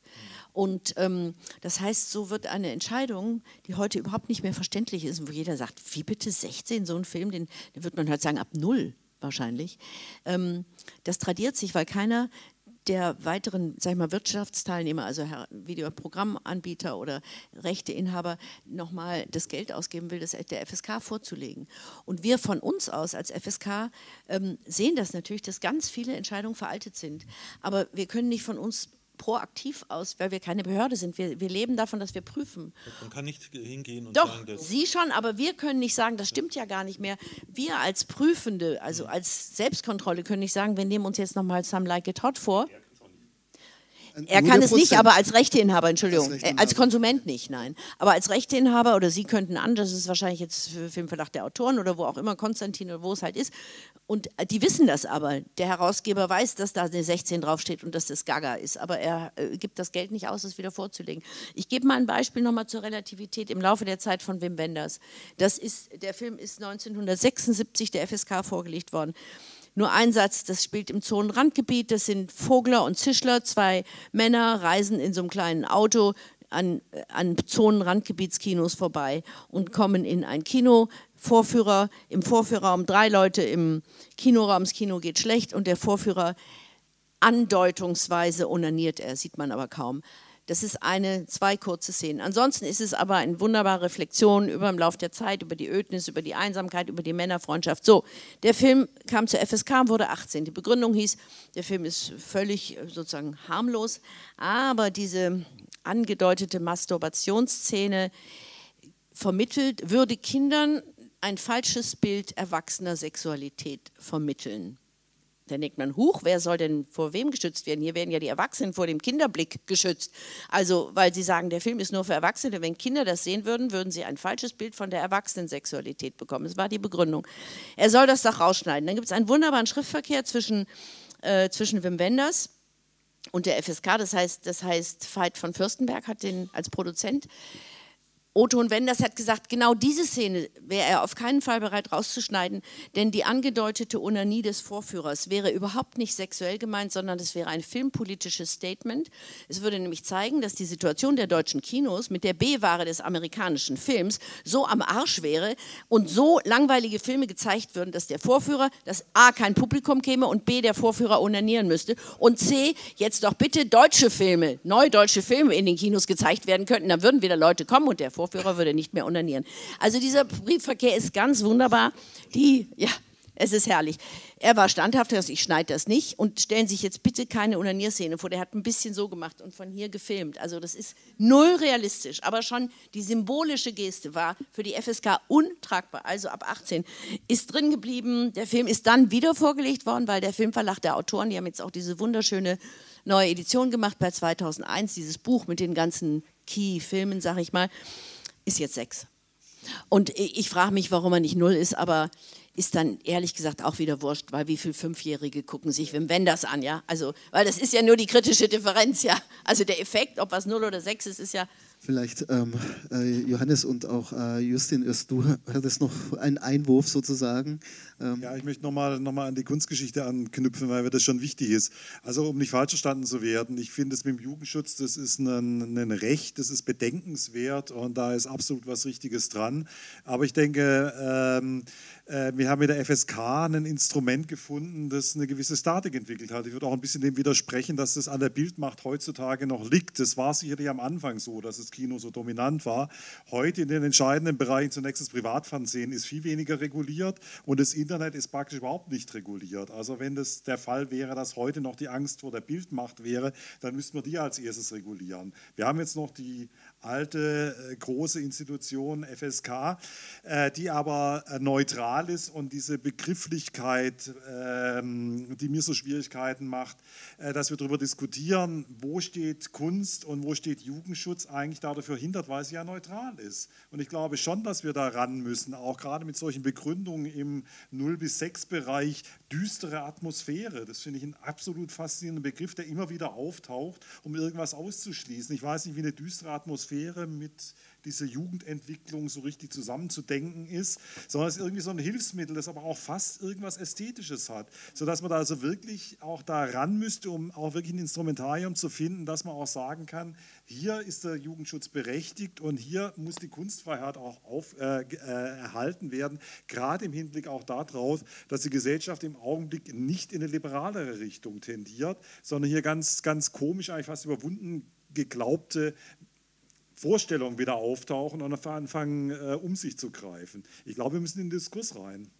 Was auch eine, natürlich, äh, wie du es beschrieben hast, ein gesellschaftlich-politischer Prozess ist, was äh, heute äh, FSK 0, FSK 6 ist, war damals 16, kann natürlich je nach politischer Gemengelage wieder genau in eine andere Richtung gehen. Wenn ich jetzt hier die Bildungsreformgegner zum Beispiel auch, ich bleibe heute immer im Schwabenland, ich weiß auch nicht wieso, äh, anschaue, wo sozusagen Homosexualität äh, aus dem Unterricht sozusagen ausgeklammert werden äh, soll, sage ich jetzt mal ein Szenario, immer äh, ganz einfach gefragt, wie würde denn die FSK unter einer AfD-Regierung aussehen, zu sagen, es sind ja letztendlich doch im Hintergrund immer die Gesetz gesetzlichen Vorgaben zum einen, die dann irgendwann mal greifen, zum anderen natürlich gewisse gesellschaftliche Normierung. Wie äh, wäre so ein Thema wie Homosexualität, was ja früher sicherlich auch, äh, wenn es nicht auf dem Index gleich gelandet ist, dann wenn es sozusagen gesetzlich durchgegangen ist, dann letzt, spätestens bei der FSK dann äh, ausgebremst worden wäre. Ist es nicht sozusagen eine doppelte Grenzziehung? Man hat ganz hinten äh, die Gesetzgebung, äh, Jugendschutz und dann kommt noch vorgelagert ähm, sozusagen die freiwillige Selbstkontrolle. Wie, wie würdest du das einschätzen? Also ist man da nicht ein Stück weit auch ähm, Erfüllungsgehilfe? Oh, immer so viele Fragen auf ja, einmal. Ja, die muss man immer auseinanderziehen. Ja das ist ja. Genau, sind ganz viele nö, Fragen. das hat nichts mit Warnung zu tun, aber es hat so mit unangemessenen Antworten zu tun, weil das so komplex ist. Ich greife einfach mal die spannendste raus, weil, ich das, weil das wirklich eine gute Frage ist. Wenn wir eine AfD-Koalition hätten und Jan Fleischhauer im Spiegel hat gesagt, es wird CDU, es ist ja eine Prognose, es wird CDU, AfD-Koalition ähm, geben, einfach weil, weil die CDU so abschifft und die SPD auch. Ähm, was würde das für Auswirkungen haben? Das ist jetzt eher eine Frage an alle, weil es ja viele gesellschaftliche, also auch an Sie, Bereiche betrifft. Die Gremien werden ja deswegen. Also erstmal würde man sagen, dass die Gesetze werden dadurch nicht automatisch geändert und ähm, und ich mache das jetzt seit 20 Jahren mit, diesen Prozess, habe auch zwei Novellierungsprozesse mitgemacht, auch wenn die AfD in der Regierung ist und das heißt einen größeren Anteil im Parlament hat. Gesetzesänderungen bleiben kompliziert, also sind sehr aufwendig. Ja? Das sind erste, zweite Lesungen, sind Entwürfe, Anhörungen der beteiligten Kreise, Stellungnahmen hin und her, wissenschaftliche Gutachten, der wissenschaftliche Dienst, die Bundes, der Bundesrat muss zustimmen. Also auch eine AfD kann jetzt nicht sozusagen Gesetze ähm, äh, im Eilverfahren durchbringen. Also da gibt es einen gewissen, sag ich mal, äh, Beharrungs durch, durch Verfahren einfach. Äh, dann kenne ich nicht die Position der AfD zum Jugendschutz. Ähm, ich vermute, sie ist, kennt die jemand von Ihnen? Ich weiß es einfach nicht. Strenger vielleicht? Ich denke, bei Homosexualität. Ähm, bei Homo Homosexualität sicher strenger. Ähm, äh, bei Antisemitismus sicher sehr liberal, ja. ja. Äh, na, na, wie wir wissen. Emblematik ja. werden Sie sicherlich auch ein bisschen lockerer sehen. Lockerer sehen, ja. Äh, aber letztendlich ähm, ist es ja so, äh, wenn. Die Prüfer sind unabhängig. Ja, aber auf der anderen Seite werden sie ja entsandt. Ich meine, es sind die Bildungsministerien dort. Ich meine, wenn nein, sie, nein, nein, nein, ah, habe ja. ich mich sehr schlecht ausgedrückt, ja, okay. Herr lieber, lieber Herr. Die aber entsenden. Die Aufsichtsgremien sind ja nein, auch Nein, nein, die Prüfer selber sind in der Regel, also das höchste Ministerium ist vielleicht mal ein Referatsleiterin, aber die hat so wenig Zeit, die kommt einen Tag im Jahr. Ja, aber wer entsendet? Das, wer entsendet ja, aber die entsenden ja Leute, die dann wiederum weisungsfrei sind. Also es gibt keine Rückkopplung. Das, das Kultusministerium schickt äh, Studenten, ähm, Kulturwissenschaftler. Bei der, bei der, Auswahl der Leute, die das können schicken, sie. Ja, ja. sagen, wir schicken mal ein paar AfD. Parteimitglieder. Ja, ja, nein, nein, nein, nein natürlich. Ich sage ja nicht, dass das sakrosant wäre. Ich sage nur, ich überlege mir gerade, wie es würde ein bisschen dauern. Und, äh, aber das Schwierigste wäre natürlich das allgemeine gesellschaftliche Klima. Darauf hast du ja auch abgegeben. Mhm. Wenn das sozusagen äh, enger wird oder antiplurale, anti äh, sozusagen ängstlicher auch auf, auf Seite derer, die das nicht gut finden, aber die dann nicht mutig und offen sind und ängstlicher werden und dann so Momente von Selbstzensur. Das sind ja alles Entwicklungen in der Gesellschaft, die wir überhaupt nicht wollen. Ja? Mhm. Und dass das eine. Schon gibt. Ja. Und jetzt vielleicht mal weitergesprochen, FSK als Band. Ähm, ja. Du bist ja sozusagen, als ihr 1980 gegründet äh, wurdet, gab es natürlich schon Tendenzen, die grüne Bewegung etc. pp. Aber letztendlich war es ja doch äh, ein sehr, sehr äh, rigides äh, politisches System. Hier war Filbinger, war Landesvater, ein, glaube ich, Zimmermann war Innenminister. Ähm, also es war schon eine relativ ähm, harte Zeit. Eure Arbeiten waren ja auch, äh, glaube ich, einige auf dem Index oder wie sozusagen, oder gar nicht, gar nicht. Gar nicht. Also ihr seid da immer gut ähm, äh, durchgekommen. Das gibt es im Popmusikbereich eigentlich selten. Ja. Aber gibt es da, also sagen wir Naja, böse Onkels, Bushido, es gibt schon Indizierte.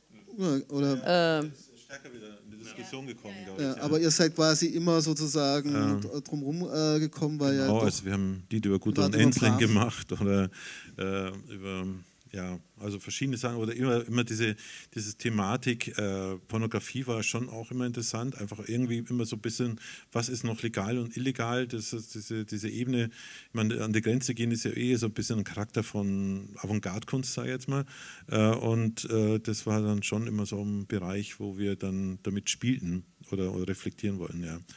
Ähm, aber, aber so Gott sei Dank hatten wir. Eure Texte sind ja sehr sophisticated. Die wahrscheinlich gar nicht wirklich ja. verstanden, weil sie nicht Deleuze gelesen haben und Foucault. Und dann, aber sie haben ja, ja den Film ähm, von Chat von Gehlen auch nicht verstanden und haben trotzdem Sex. Wegen Late Chat kommen wir vielleicht noch auf den Link, weil das interessiert mich jetzt auch noch, weil ich habe auch immer so Fragen äh, an dich. Ähm, äh, eben diese, diese ganze Internet- und äh, Social Media und Plattformbereich, äh, äh, wie, wie du eigentlich dazu stehst, wie deren Selbstkontrolle funktioniert. Also ich, ich beobachte schon, dass da jetzt äh, irgendwie auch durch politischen Druck immer mehr so eine äh, Selbstregulierung passieren soll. Bei YouTube gab es ja letztendlich auch, glaube ich, einen Film, der ausgeschaltet war über Philippinen, wie da ähm, Leute das ähm, so.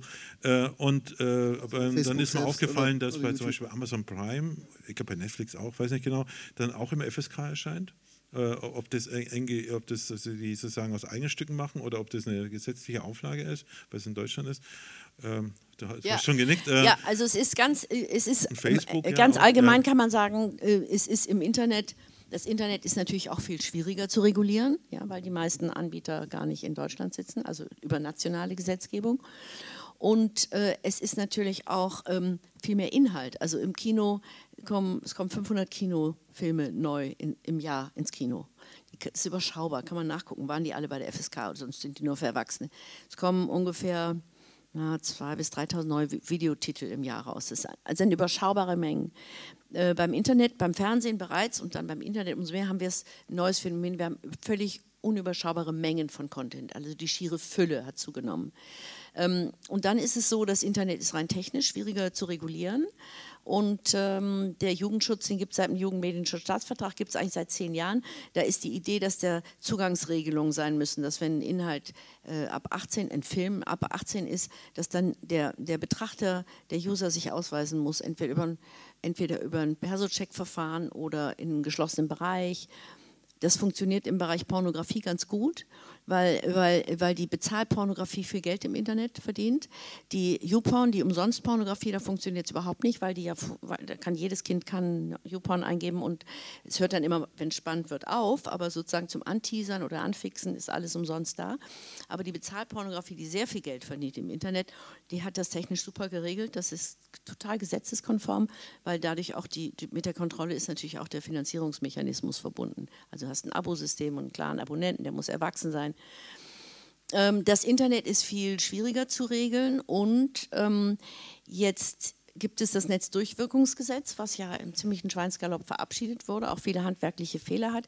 Das besagt in Kurzform, der, der, der Diensteanbieter ist verantwortlich für die Inhalte, auch wenn er gar keine kennt, also wenn, sobald er Kenntnis davon hat, dass die Inhalte straf, äh, strafrechtsrelevant sind oder nicht gesetzeskonform ist, muss er Notice and Takedown, muss er die Inhalte sperren. Und ähm, äh, die Gefahr, also die Kritik von liberal oder die Kritik von links am Netzdurchwirkungsgesetz, was eigentlich einen guten Gedanken beinhaltet, nämlich dass die Anbieter auch verantwortlich sind für ihre Inhalte oder Kontrollmechanismen entwickeln müssen, um bestimmte, zum Beispiel rechtsradikale Mordaufrufe, Hate Speech, hat sich an der Hate Speech ja festgemacht, auch zu entfernen. Die Kritik von links war, und das ist das, worauf du jetzt anspielst, dass dann die großen Firmen, denen die Einzelinhalte auch wurscht sind, ein einzelner Film ist Netflix völlig wurscht. Bei Netflix hielt die Masse, die Reichweite, ja, ähm, dass die, wenn, wenn sozusagen der Verdacht aufkommt, dass das, was weiß ich, ein, ein nicht genehmer Film ist, dass sie einfach die Filme sperren. Also dass sie einfach sie rausnehmen aus dem Angebot. Also dass sozusagen eine Form von Zensur entstehen kann, die ähm, die nur aus, aus mm, Marktgründen entsteht, weil Netflix sich um den Einzelfall gar nicht kümmert und aber auch keinen, sozusagen keinen, keinen Ärger haben will mit, mit, äh, mit deutschen Behörden. Und ähm, grundsätzlich glaube ich, dass das Internet uns alle dazu erzieht und die Politik hat es jetzt auch verstanden, ähm, dass das wichtigste Instrument im Umgang mit Medien für junge Menschen die Medienkompetenz selbst ist vielleicht. Genau, die Media Literacy ist. Also man kann mit Verboten und strengen Regeln und Wegsperren kann man es versuchen und wo ein, wo ein Tor ist, ist, ja ist gerade das Interessante letztendlich. Ich meine, das wissen wir alle. Es ist die Media Literacy. Äh, ein Film ab 16 ist für einen Zwölfjährigen natürlich ein Verkaufsargument. Ich würde aber jetzt doch äh, gerne mal äh, öffnen. Wir, ähm, es ist so ein komplexes und vielschichtiges Thema und wir haben auch wirklich nur äh, einiges anreißen können, aber ich würde vorschlagen, in die große Runde. Kurz, wir schneiden hier mit und werden das auch online stellen. Wenn jemand seine Frage nicht äh, haben möchte, äh, sich hören möchte, soll es einfach sagen, dann schneiden wir es raus. Wir legen es auch der Jugendschutzbehörde vor. Dann ja, hallo. Ich bin ein halb betroffener äh, Filmverleiher. Wir reichen alle unsere Arthouse-Filme der FSK ein, damit sie in jedem Falle nicht nur ab 18 sind.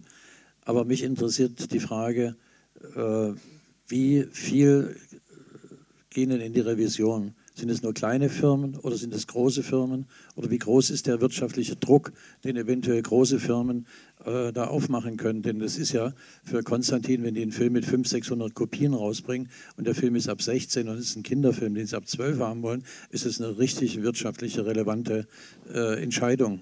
Und äh, da hört es dann wahrscheinlich dann auf mit der Neutralität. Und das Zweite ist, Gibt es denn, das, die FSK ist eine nationale Einrichtung, gibt es denn Bestrebungen, sowas auch auf eine europäische Ebene zu führen? Würde das Sinn machen? Willst du erst sammeln oder soll ich antworten gleich? Ich würde sagen, gleich antworten. Ich fange mal mit dem zweiten Punkt an. Äh, wir haben wie viel? 26, 28 europäische Länder und 27 äh, verschiedene Jugendschutzregulierungen in Europa. Also ähm, das heißt, was die meisten europäischen Länder einigt, ist die Vorstellung, dass nicht jeder Inhalt für jedes Kind geeignet ist, sondern dass, es Alters, dass Altersstufen Sinn machen. Das heißt, es gibt Institutionen, sehr verschieden, mal staatliche, mal private, die diese Altersstufen festlegen, muss ja irgendeiner festlegen. die sind erstens sehr unterschiedlich in Europa. Die Skandinavier haben 5, 7 und 15. Ähm, fast äh, bei manchen, manche haben Medienmündigkeit mit 16, da gibt es gar keine 18 mehr. Äh, fast keiner hat interessanterweise der europäischen Länder 14, obwohl 14 im Sozialrecht immer die Stufe ist zwischen Kind zu Jugendlichen. Ganz interessant. Ähm, es gibt äh, also ein unterschiedliches Bild. Bestrebungen, das zu harmonisieren, gibt es nicht. Rechtlich ist es so, dass der Jugendschutz wie die Kultur nicht dem europäischen Recht unterfällt, sondern einzelstaatlich geregelt werden kann, also nicht dem Gemeinschaftsrecht unterfällt. Warum? Äh, weil man erkannt hat oder sagt, dass ähm, die kulturelle Diversität in Europa so verschieden ist und äh, Jugendschutz so stark mit kulturellen Empfindsamkeiten zu tun hat, dass da eine Harmonisierung aussichtslos ist. Also dagegen wäre die Euro-Einführung ein Zuckerschlecken gewesen.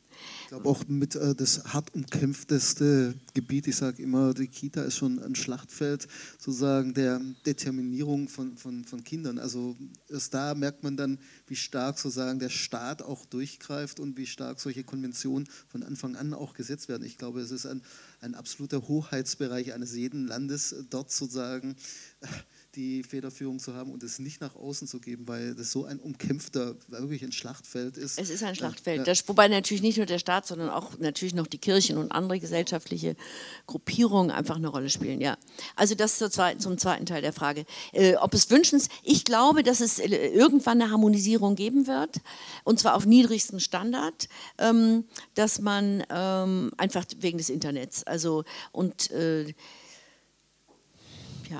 ob das dann überhaupt noch durchgesetzt werden kann. Ich glaube, dass der Jugendschutz im Internet tendenziell undurchsetzbar ist. Es ist einfach das Zeitalter ist vorbei des Jugendschutzes. So, aber das ist meine persönliche Meinung. Die Institution selber würde das anders sehen. Das ist jetzt eine persönliche Haltung. Ähm, zur ersten Frage, äh, äh, es sehr entscheidend. Ihr habt das am Beispiel, ihr wolltet null, damit das hier ausgestellt werden kann, ist sechs. Und das hat dann die Folge sogar, du hast es ja gesagt, Einschränkung der Kunstfreiheit. Denn dadurch konnte ja das Objekt hier nicht ausgestellt werden der oder wurde nicht in dem Form. ja. Genau. Ähm, und äh, wirtschaftlich spielt es auch eine große Rolle, wenn man auf eine 12 gehofft hat und als Verleiher denkt, Mensch, die Zielgruppe ist genau die 14-Jährigen ähm, und dann kriegt man eine 16. Äh, es gibt Revisionsverfahren, drei Stufen. Ähm, 10 Prozent aller Kinoentscheidungen, äh, also wir haben ungefähr 500 Kinoentscheidungen im Jahr, das andere sind Videoentscheidungen oder Trailer oder wir reden jetzt mal über Kinofilmentscheidungen kriegen wir ungefähr 500 Filme vorgelegt im Jahr. Also es gibt ungefähr 500 Entscheidungen. Davon gehen etwa 10 Prozent in die Revision. Das heißt, da ist der Verleiher nicht, nicht zufrieden, nicht einverstanden mit der Entscheidung, hält sie für falsch, für unangemessen, geht dann in die Revision. Das kostet leider nochmal halbe Gebühr, also es kostet auch nochmal Geld.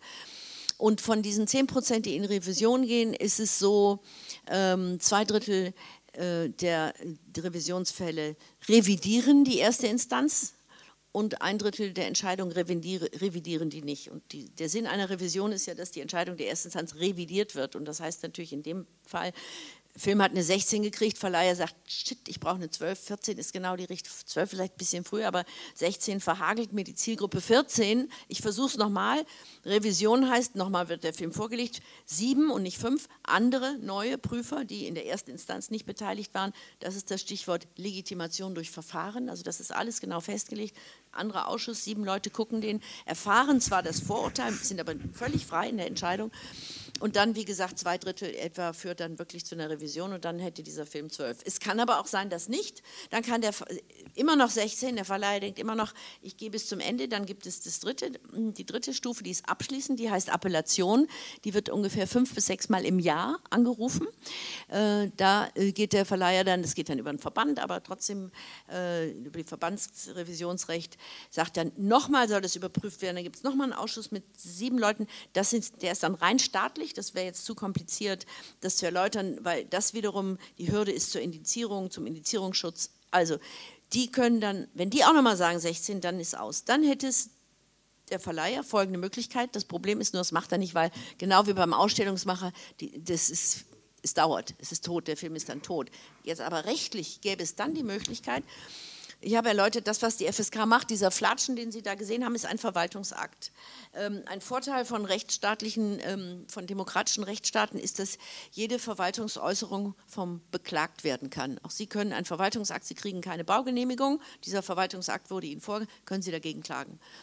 Äh, so, und äh, der Verleiher kriegt äh, die 16 immer noch, konnte nicht abgeschafft werden, klagt dagegen vom, Verwalt vom Verwaltungsgericht, sagt, ich habe hier einen Verwaltungsbescheid gekriegt, mit dem ich nicht einverstanden bin. Ich halte den für ungerechtfertigt, unangemessen. Dann, würde das, dann könnte das theoretisch bis zum BGH hochgeklagt werden. Das ist theoretisch möglich, hat faktisch noch nie einer gemacht. Ja, dann ist der Film tot, wer bezahlt das Geld, man geht ins Risiko. Aber es ist trotzdem, ähm, man kann sagen, oh, ist ja absurd, macht keiner. Trotzdem denke ich jetzt mal wieder von dem von der Rechtsstaatlichkeit her gesehen ist es eine gute Sache, dass es im Prinzip möglich ist, einen Verwaltungsakt zu beklagen, also da den Klageweg zu beschreiten. Ob das dann praktikabel ist, ob man sich den Aufwand und das Geld ist eine andere Frage, aber diese Möglichkeit ist da und ist ein, ein, ein wesentliches Instrument oder äh, Konstituenz eines Rechtsstaats. Also du hättest dagegen klagen können und ob du Recht gekriegt hättest. Das Gericht kann dann wiederum auch nicht in der Sache entscheiden, sondern das Gericht kann dann äh, auch nur entscheiden, ob alle, ob irgendein Formfehler, äh, ob alle Fristen, ob die Begründung adäquat, ob eingegangen worden ist auf die Schwere der Verweigerung, nämlich warum die zwölf nicht. Das ist für dich ein wirtschaftlicher Schaden, der muss adäquat begründet sein. Ob zwölf oder sechzehn richtig ist, wird das Gericht auch nicht entschieden haben. Kann ja keiner entscheiden. Das ist immer, da sind wir wieder bei deiner Geschmacksfrage. Jeder Prüfer hat auch eine Psyche und jede Psyche funktioniert anders. Rezipient letztendlich. Aber ich wollte noch äh, sind noch Fragen da im Publikum? Ja. Ich wollte noch mal zum Gremium fragen, weil ich, so wie das jetzt für mich klang bei der Zusammenstellung, frage ich mich natürlich schon, wenn es das gegeben hätte zwischen 38 und 45, hätte so ein Gremium tatsächlich auf dem, was in der Stimmung war im Volk und in der Stimmung äh, dann anders entschieden.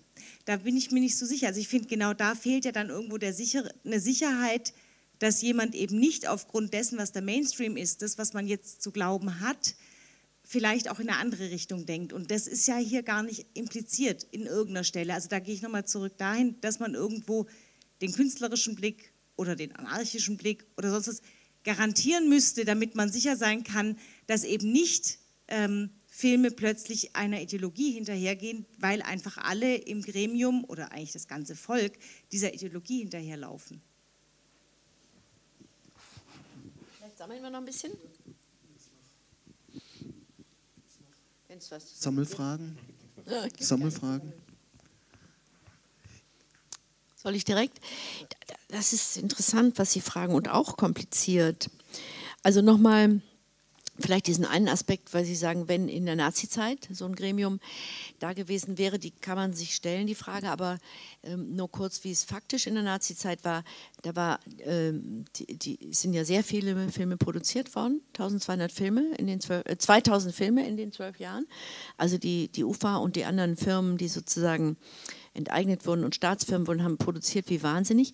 Und da war der ganze Filmprozess komplett der Zensur unterlegt. Da wurde das Drehbuch an das Propagandaministerium, an den Filmdramaturgen oder an Herrn Goebbels gegeben und dann wurde die Besetzung der Regisseur, alles wurde sozusagen ähm, äh, von der, vom Staat bestimmt. Das heißt, es gab wirklich 0,0 bisschen Keutner hatten mal 44, ein paar Filme haben sozusagen noch ein bisschen eine andere Handschrift oder einen anderen Atem, aber im Grunde, das waren Produkte einer Diktatur, einer kompletten, ähm, was die Ästhetik betrifft, äh, einer, einer Diktatur und alle irgendwo in nationalsozialistischer, selbst die Tanzfilme in nationalsozialistischem, nationalsozialistischem Geist geprägt. Ja, der Tanzfilm war natürlich Unterhaltung, Marika Röck, Sarah Leander, aber die Balletts waren militärisch. Also ist sozusagen, wenn man das genau anguckt, atmen diese Filme fast alle den NS-Geist. Ähm, und dann jetzt zu heute, ich, ich glaube wirklich, dass, dass hier einfach wir Beispiele haben, dass Kunst und künstlerische Filme und ein Jugendschutzgremium, was darauf, dass das nicht zusammenpasst. Die müssten da eigentlich am besten gar nicht vorgelegt werden. Ja, weil da sitzen Menschen, die pädagogisch orientiert sind und viele Filme angucken und sich die Frage stellen, beeinträchtigt dieser Film die Entwicklung ich wiederhole es nochmal, oder die Erziehung eines jungen Menschen zu einer eigenständigen und gemeinschaftsfähigen Persönlichkeit. Und das, diese Frage an die, die Progressivität, das ist ja das Interessante letztendlich, dass es eben doch keine künstlerische inhaltliche Null, soll es auch nicht. Ist, äh, Nein. Aber wär's, das ist schon natürlich äh, eine, eine, schwierige Frage, aber in der Grundsatz, es gibt ja so eine Grundsatzkommission. Ja. Äh, da sind ja auch quasi kirchliche Vertreter, Gesandte. Ja, alle entsendenden also, Stellen, alle Ministerien, so, da genau. wäre es nicht da sozusagen, äh, um nicht diese Einseitigkeit in der Wahrnehmung doch äh, zu haben, zumindest einen Vertreter äh, von Künstlerseite an Bord zu haben, weil letztendlich auf der einen Seite, du hast es ja vorher beschrieben, sozusagen, es geht auch immer um Progressivität, um Grenzüberschreitung. es wird einerseits gefordert, selbst von der Wirtschaft mittlerweile. Man will sozusagen, soll immer irgendwie die Grenzen überschreiten. Innovation entsteht durch diese Reibung. Gleichzeitig hat man dort ein, ein sozusagen pädagogisch, kirchlich geprägte, ministeriell geprägte Grundsatzkommission, die dann ja doch die Leitplanken setzt. Also irgendwo äh, passt es da auch nicht zusammen. Wäre es dann nicht besser zu sagen, wir haben halt auch jemanden, der den anderen Blick drauf äh, lenkt, der vielleicht, es geht ja immer sozusagen um den Schutz der Kinder sozusagen, sie sollen in ihrer Weiterentwicklung oder Entwicklung nicht gestört werden, aber es ist vielleicht gerade, äh, das kennt man ja häufig, wenn man Kinder mit Bildern Kunst äh, äh, konfrontiert, dass die dann sagen, ja, finde ich interessant und die Eltern eher zurückzucken, weil die unvor, äh, also unvoreingenommen damit umgehen und selbst bei unseren Kinderjurys, die wir haben, beim Animationsfilmfest, die Kinder wählen eigentlich meistens das aus, wo die Pädagogen sagen würden, geht gar nicht oder die Eltern auch nicht. Auch schwere, schwerste Themen. Also bei uns ist jeder zweite Film, der dann, äh, ist, der dann ausgewählt wird, das sind dann Filme, die sich mit Tod und Sexualität auseinandersetzen und das sind die sieben- bis zwölfjährigen. Also ist es nicht so eine Art von wirklicher Bevormundung, die eigentlich die Weiterentwicklung total hemmt, weil man sie sozusagen da ästhetisch auch miterzieht. Das darf man sehen. Die Trolls, ja, das ist eine Disney-Konvention und das kennt man ja auch bei den Konsumenten, den Eltern nämlich, die dann sich einerseits dann darüber aufregen, wenn dann etwas mal außerhalb der Konvention, es sind ja nicht nur die Gremien, sondern die Eltern selbst, die sagen, das geht gar nicht und Beschwerdebriefe ans, ans Fernsehen schreiben. Wäre es da nicht gerade wichtig, dass man diesen anderen Blick integriert und sozusagen nicht von so einer scheinbaren Neutralität ausgeht.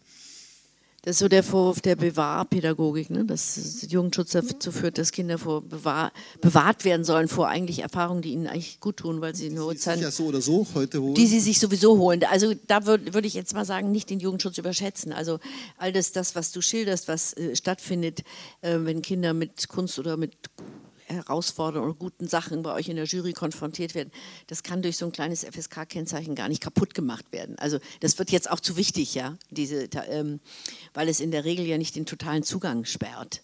Ähm, und, aber die Idee ist natürlich gut, das, äh, also wunderbar, da müsste einfach irgendein Verband, äh, weiß auch nicht, BBK oder Verband der Kunsthistoriker Niedersachsens auf uns zukommen.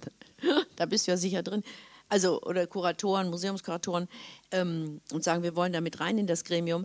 Ich vermute aber eher, dass die meisten Kollegen sagen, lass mich damit in Ruhe. So sagen, äh, was soll ich in so eine Institution, wo auch äh, wo man das Fass aufmacht letztendlich. Ja, und, äh, die Kunst ist frei und dumme Gedanken kommen. aber das, die, der Vorschlag ist natürlich äh, ja wunderbar und ich meine, es gibt ja manche Museen, äh, also äh, die zum Beispiel Videoinstallationen, wir haben jetzt in Zürich in der, die, neue, die neue Direktorin aus Zürich, aus Ravensburg, Entschuldigung, die in Tübingen jetzt die Ausstellung, wie heißt sie? Hyperrealistische Skulptur oder Real Realists oder irgendwas. Da gibt es auch zwei Räume, da ist dann so ein Schild vorher, das machen ja manche, dass das vielleicht, also dass es vielleicht für jüngere Kinder verschreckend ist, dass es so eine, Leiche, also so eine hyperrealistische Skulptur einer Toten. Und das machen ja manche. Aber trotzdem, äh, eine Mapplethorpe-Ausstellung äh, gibt es. Und wenn Mapplethorpe, wenn die gleichen Bilder als Film wären, dann wären die aber niemals ab Null wahrscheinlich, weil die FSK dann das ist dazu lustig, doch... Das ist ein statisches Bild sozusagen und dann das Bewegtbild.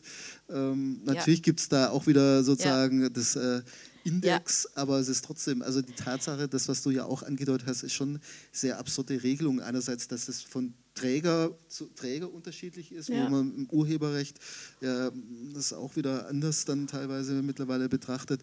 Aber äh, das sozusagen das statische Bild, eine Jeff Koons Pornografie-Geschichte, die wird ja. dann, ähm, also es ist schon interessant und zeigt aber irgendwie, dass eben das, was du ganz am Anfang gesagt hast, diese Dämonisierung des Films als das, die, die große, der Film als der große Verführer äh, des gesunden Volksempfindens, um wieder diesen Pit Glocke Bandnamen irgendwie, und das ist ja auch ein feststehender Begriff sozusagen, ähm, dass das halt schon eine große Rolle spielt.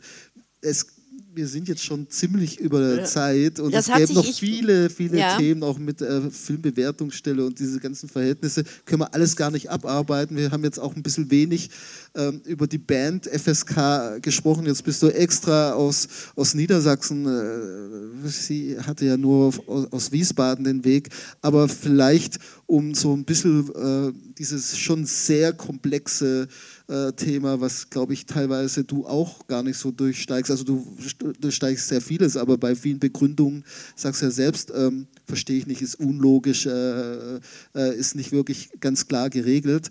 Ähm, ähm, es muss einfach eine, die, die fällen einfach eine Entscheidung. Ich bin gar nicht beteiligt. Ja. Und ob ich den Text verstehe oder nicht, ist sekundär. Ja. Die haben einfach eine Entscheidung. Der Text ist auch nicht relevant, der hilft. Aber relevant ist die Entscheidung und der Verwaltungsakt. Also da, da gibt es gar nicht so viel zu verstehen. Da gibt es entweder ich bin damit einverstanden oder ich bin nicht damit einverstanden. Also ich habe da gar nicht so ein hermeneutisches Problem, sondern ich finde es zutreffend, die Entscheidung oder nicht. Nur wenn ich sie nicht zutreffend finde, kann ich nichts ändern, weil das Gremium so entschieden hat. Das eine ist das Gremium und das andere sozusagen die gesamte Gemengelage, wo wir schon gesehen haben, dass es dort viele Ungleichheiten, unlogische Konstellationen gibt, die wahrscheinlich niemals wirklich äh, nivelliert werden können. Aber vielleicht, um, um, einfach jetzt noch ein bisschen runterzukommen, haben wir zumindest einen schönen äh, Song noch. Ähm, der auch äh, sozusagen in der Literaturgeschichte ähm, ähm, also mit sadomasochistischen äh, Anleihen, ähm, um so ein bisschen auch FSK-mäßig und jugendschutzmäßig ausklingen zu lassen. Venus im Pelz, äh, wollen wir den uns noch anhören und vielleicht magst du genau das an die Bar gehen, aber vielleicht kannst du genau zu dem Song vielleicht auch was, äh, weil der ja schon sehr ja, also eben äh, ein bisschen anknüpfen an Lady Chatterley, das ist ja auch einer der wichtigen, äh, sagen wir, erotischen, äh, kann, kann nicht Roman, sondern Novelle. 1870 ähm, geschrieben von Leopold Sacher äh, Massoch und äh, war halt dann auch äh, meiste Zeit verboten. Als, äh, und ähm, und wir, äh, wir hatten dann ähm, äh, gedacht, wir machen Venus im Pelz 2 als, als, als Platte. Und ich äh, glaube, einmal kommt ein Peitschenknall auch vor im Stück. und ähm, es war in so ein bisschen in einer psychedelischen Phase, das hört man an der Art der Musik, also es war 85 und da gab es ein bisschen Ärger wegen dem Cover, aber mehr, aber nicht auf so gesetzlicher Ebene, äh, weil da war also eine Grafikerin, die auch vorher das andere gemacht hat, Magic Moments, äh, Susanne Rasmi, die, also eine Frau hat dann irgendwie eine äh, Frau mit äh, nackten Brüsten und äh, psychedelischen Kreisen, die darauf äh, äh sozusagen waren, über die, über die, Feministin Foto damals gelegt. Äh, Ärger bekommen. Äh, und da gab es dann so von, von einigen Feministinnen Ärger. Also in einem Konzert in Göttingen ist eine Stinkbombe geworfen worden. Äh, aber äh, obwohl wir ja selber eigentlich äh, Feministen sind, ähm, also bei uns spielt ja auch eine Frau mit, aber also soweit man das als Mann halt sagen kann, aber äh, das, das hat halt die Grafikerin, äh, Grafikerin einfach nur als sozusagen Anleihe äh, von Grafiken aus den Ende der 60er Jahre, psychedelische Grafiken entnommen und wollte eigentlich da keinen Sexismus damit machen, obwohl diese, übrigens die MeToo-Debatte wäre jetzt natürlich auch noch ganz interessant zu anschauen, weil mittlerweile werden ja bestimmten äh, Ausstellungen auch wieder Sachen abgehängt, genau. äh, auch freiwillig auch da von Kuratoren und so. Ähm, also ist, um das noch so in die... Das gesellschaftliche Klima ist da natürlich schon sehr interessant. Eben nicht Unendliches nur, Thema. Eigentlich. Genau, nicht nur aus, aus der Rechten, sondern auch aus der sogenannten würde ich jetzt sagen, puritanisch-pietistischen, feministischen Linie. Also Porn-No-Bewegung gab es ja schon damals, ganz klar, aber es gab natürlich auch Cinema of Transgression, Künstlerinnen wie Lydia Lunch oder so, die sozusagen Sexualität ganz weit ausgelebt haben. Aber man sieht, die freiwillige Selbstkontrolle ist jetzt nicht nur ein Thema der Institution, sondern, glaube ich, äh, von uns allen, wie offen wir es letztendlich zulassen, weil letztendlich wird dann die Institution nur äh, dem folgen, wie das gesellschaftliche Klima halt aussieht. Und ähm, dort haben wir momentan natürlich äh, Entwicklungen, ob das jetzt die MeToo-Bewegung ist, die grundsätzlich sicherlich absolut berechtigt ist, aber natürlich auch gerne übers Ziel hinaus schießen kann. Und auf der anderen Seite, das ist ja auch das interessante Phänomen, dass sozusagen das rechte Lager plötzlich sich als Feministin, äh, Feministen geriert, also Sarah Palin oder so weiter, würde sich als Feministin sehen, aber ist sozusagen auf einer ganz anderen Ebene. Also ein Riesenthema, aber das ist so ein großes Thema, dass wir uns jetzt entspannen müssen wollen freiwillig entspannen und hören uns noch äh, Venus im Pelz an. Und ich danke den äh, äh, Verbliebenen, ich habe außerdem Hinterbliebenen, ähm, äh, Ver, Verbliebenen und ähm, vielen Dank, äh, dass Sie ihr durchgehalten habt. Es ist ein wirklich nicht einfaches Thema. Vielen Dank auch insbesondere an dich, Christiane, dass du wirklich da so kompetent ausgegeben hast. Natürlich. Ähm, Justin, ihr, äh, dass du gekommen bist. Die erste Familienzusammenführung von FSK und FSK im kleinen Rahmen, ja. legendär. Ihr könntet doch einen Jingle machen. Für genau, das fände ich. Das, ja, oder einen Song sozusagen. Genau. Und natürlich auch vielen Dank, Dieter, ähm, dass du so vehement die Filmwirtschaft vertreten hast. Und, und Johannes, ähm, wir haben auch gesagt, wir machen es eher so mit einer Co-Moderation. Und äh, ich glaube schon, dass es uns jetzt so ein bisschen diese, diese Idee, sozusagen doch mal zu fragen, künstlerischer Vertreter, als Option. Ich meine, die, die Mühlen malen langsam und wir wissen, bis sowas dann passiert, aber wieso nicht mal probieren und eine kleine Petition online starten?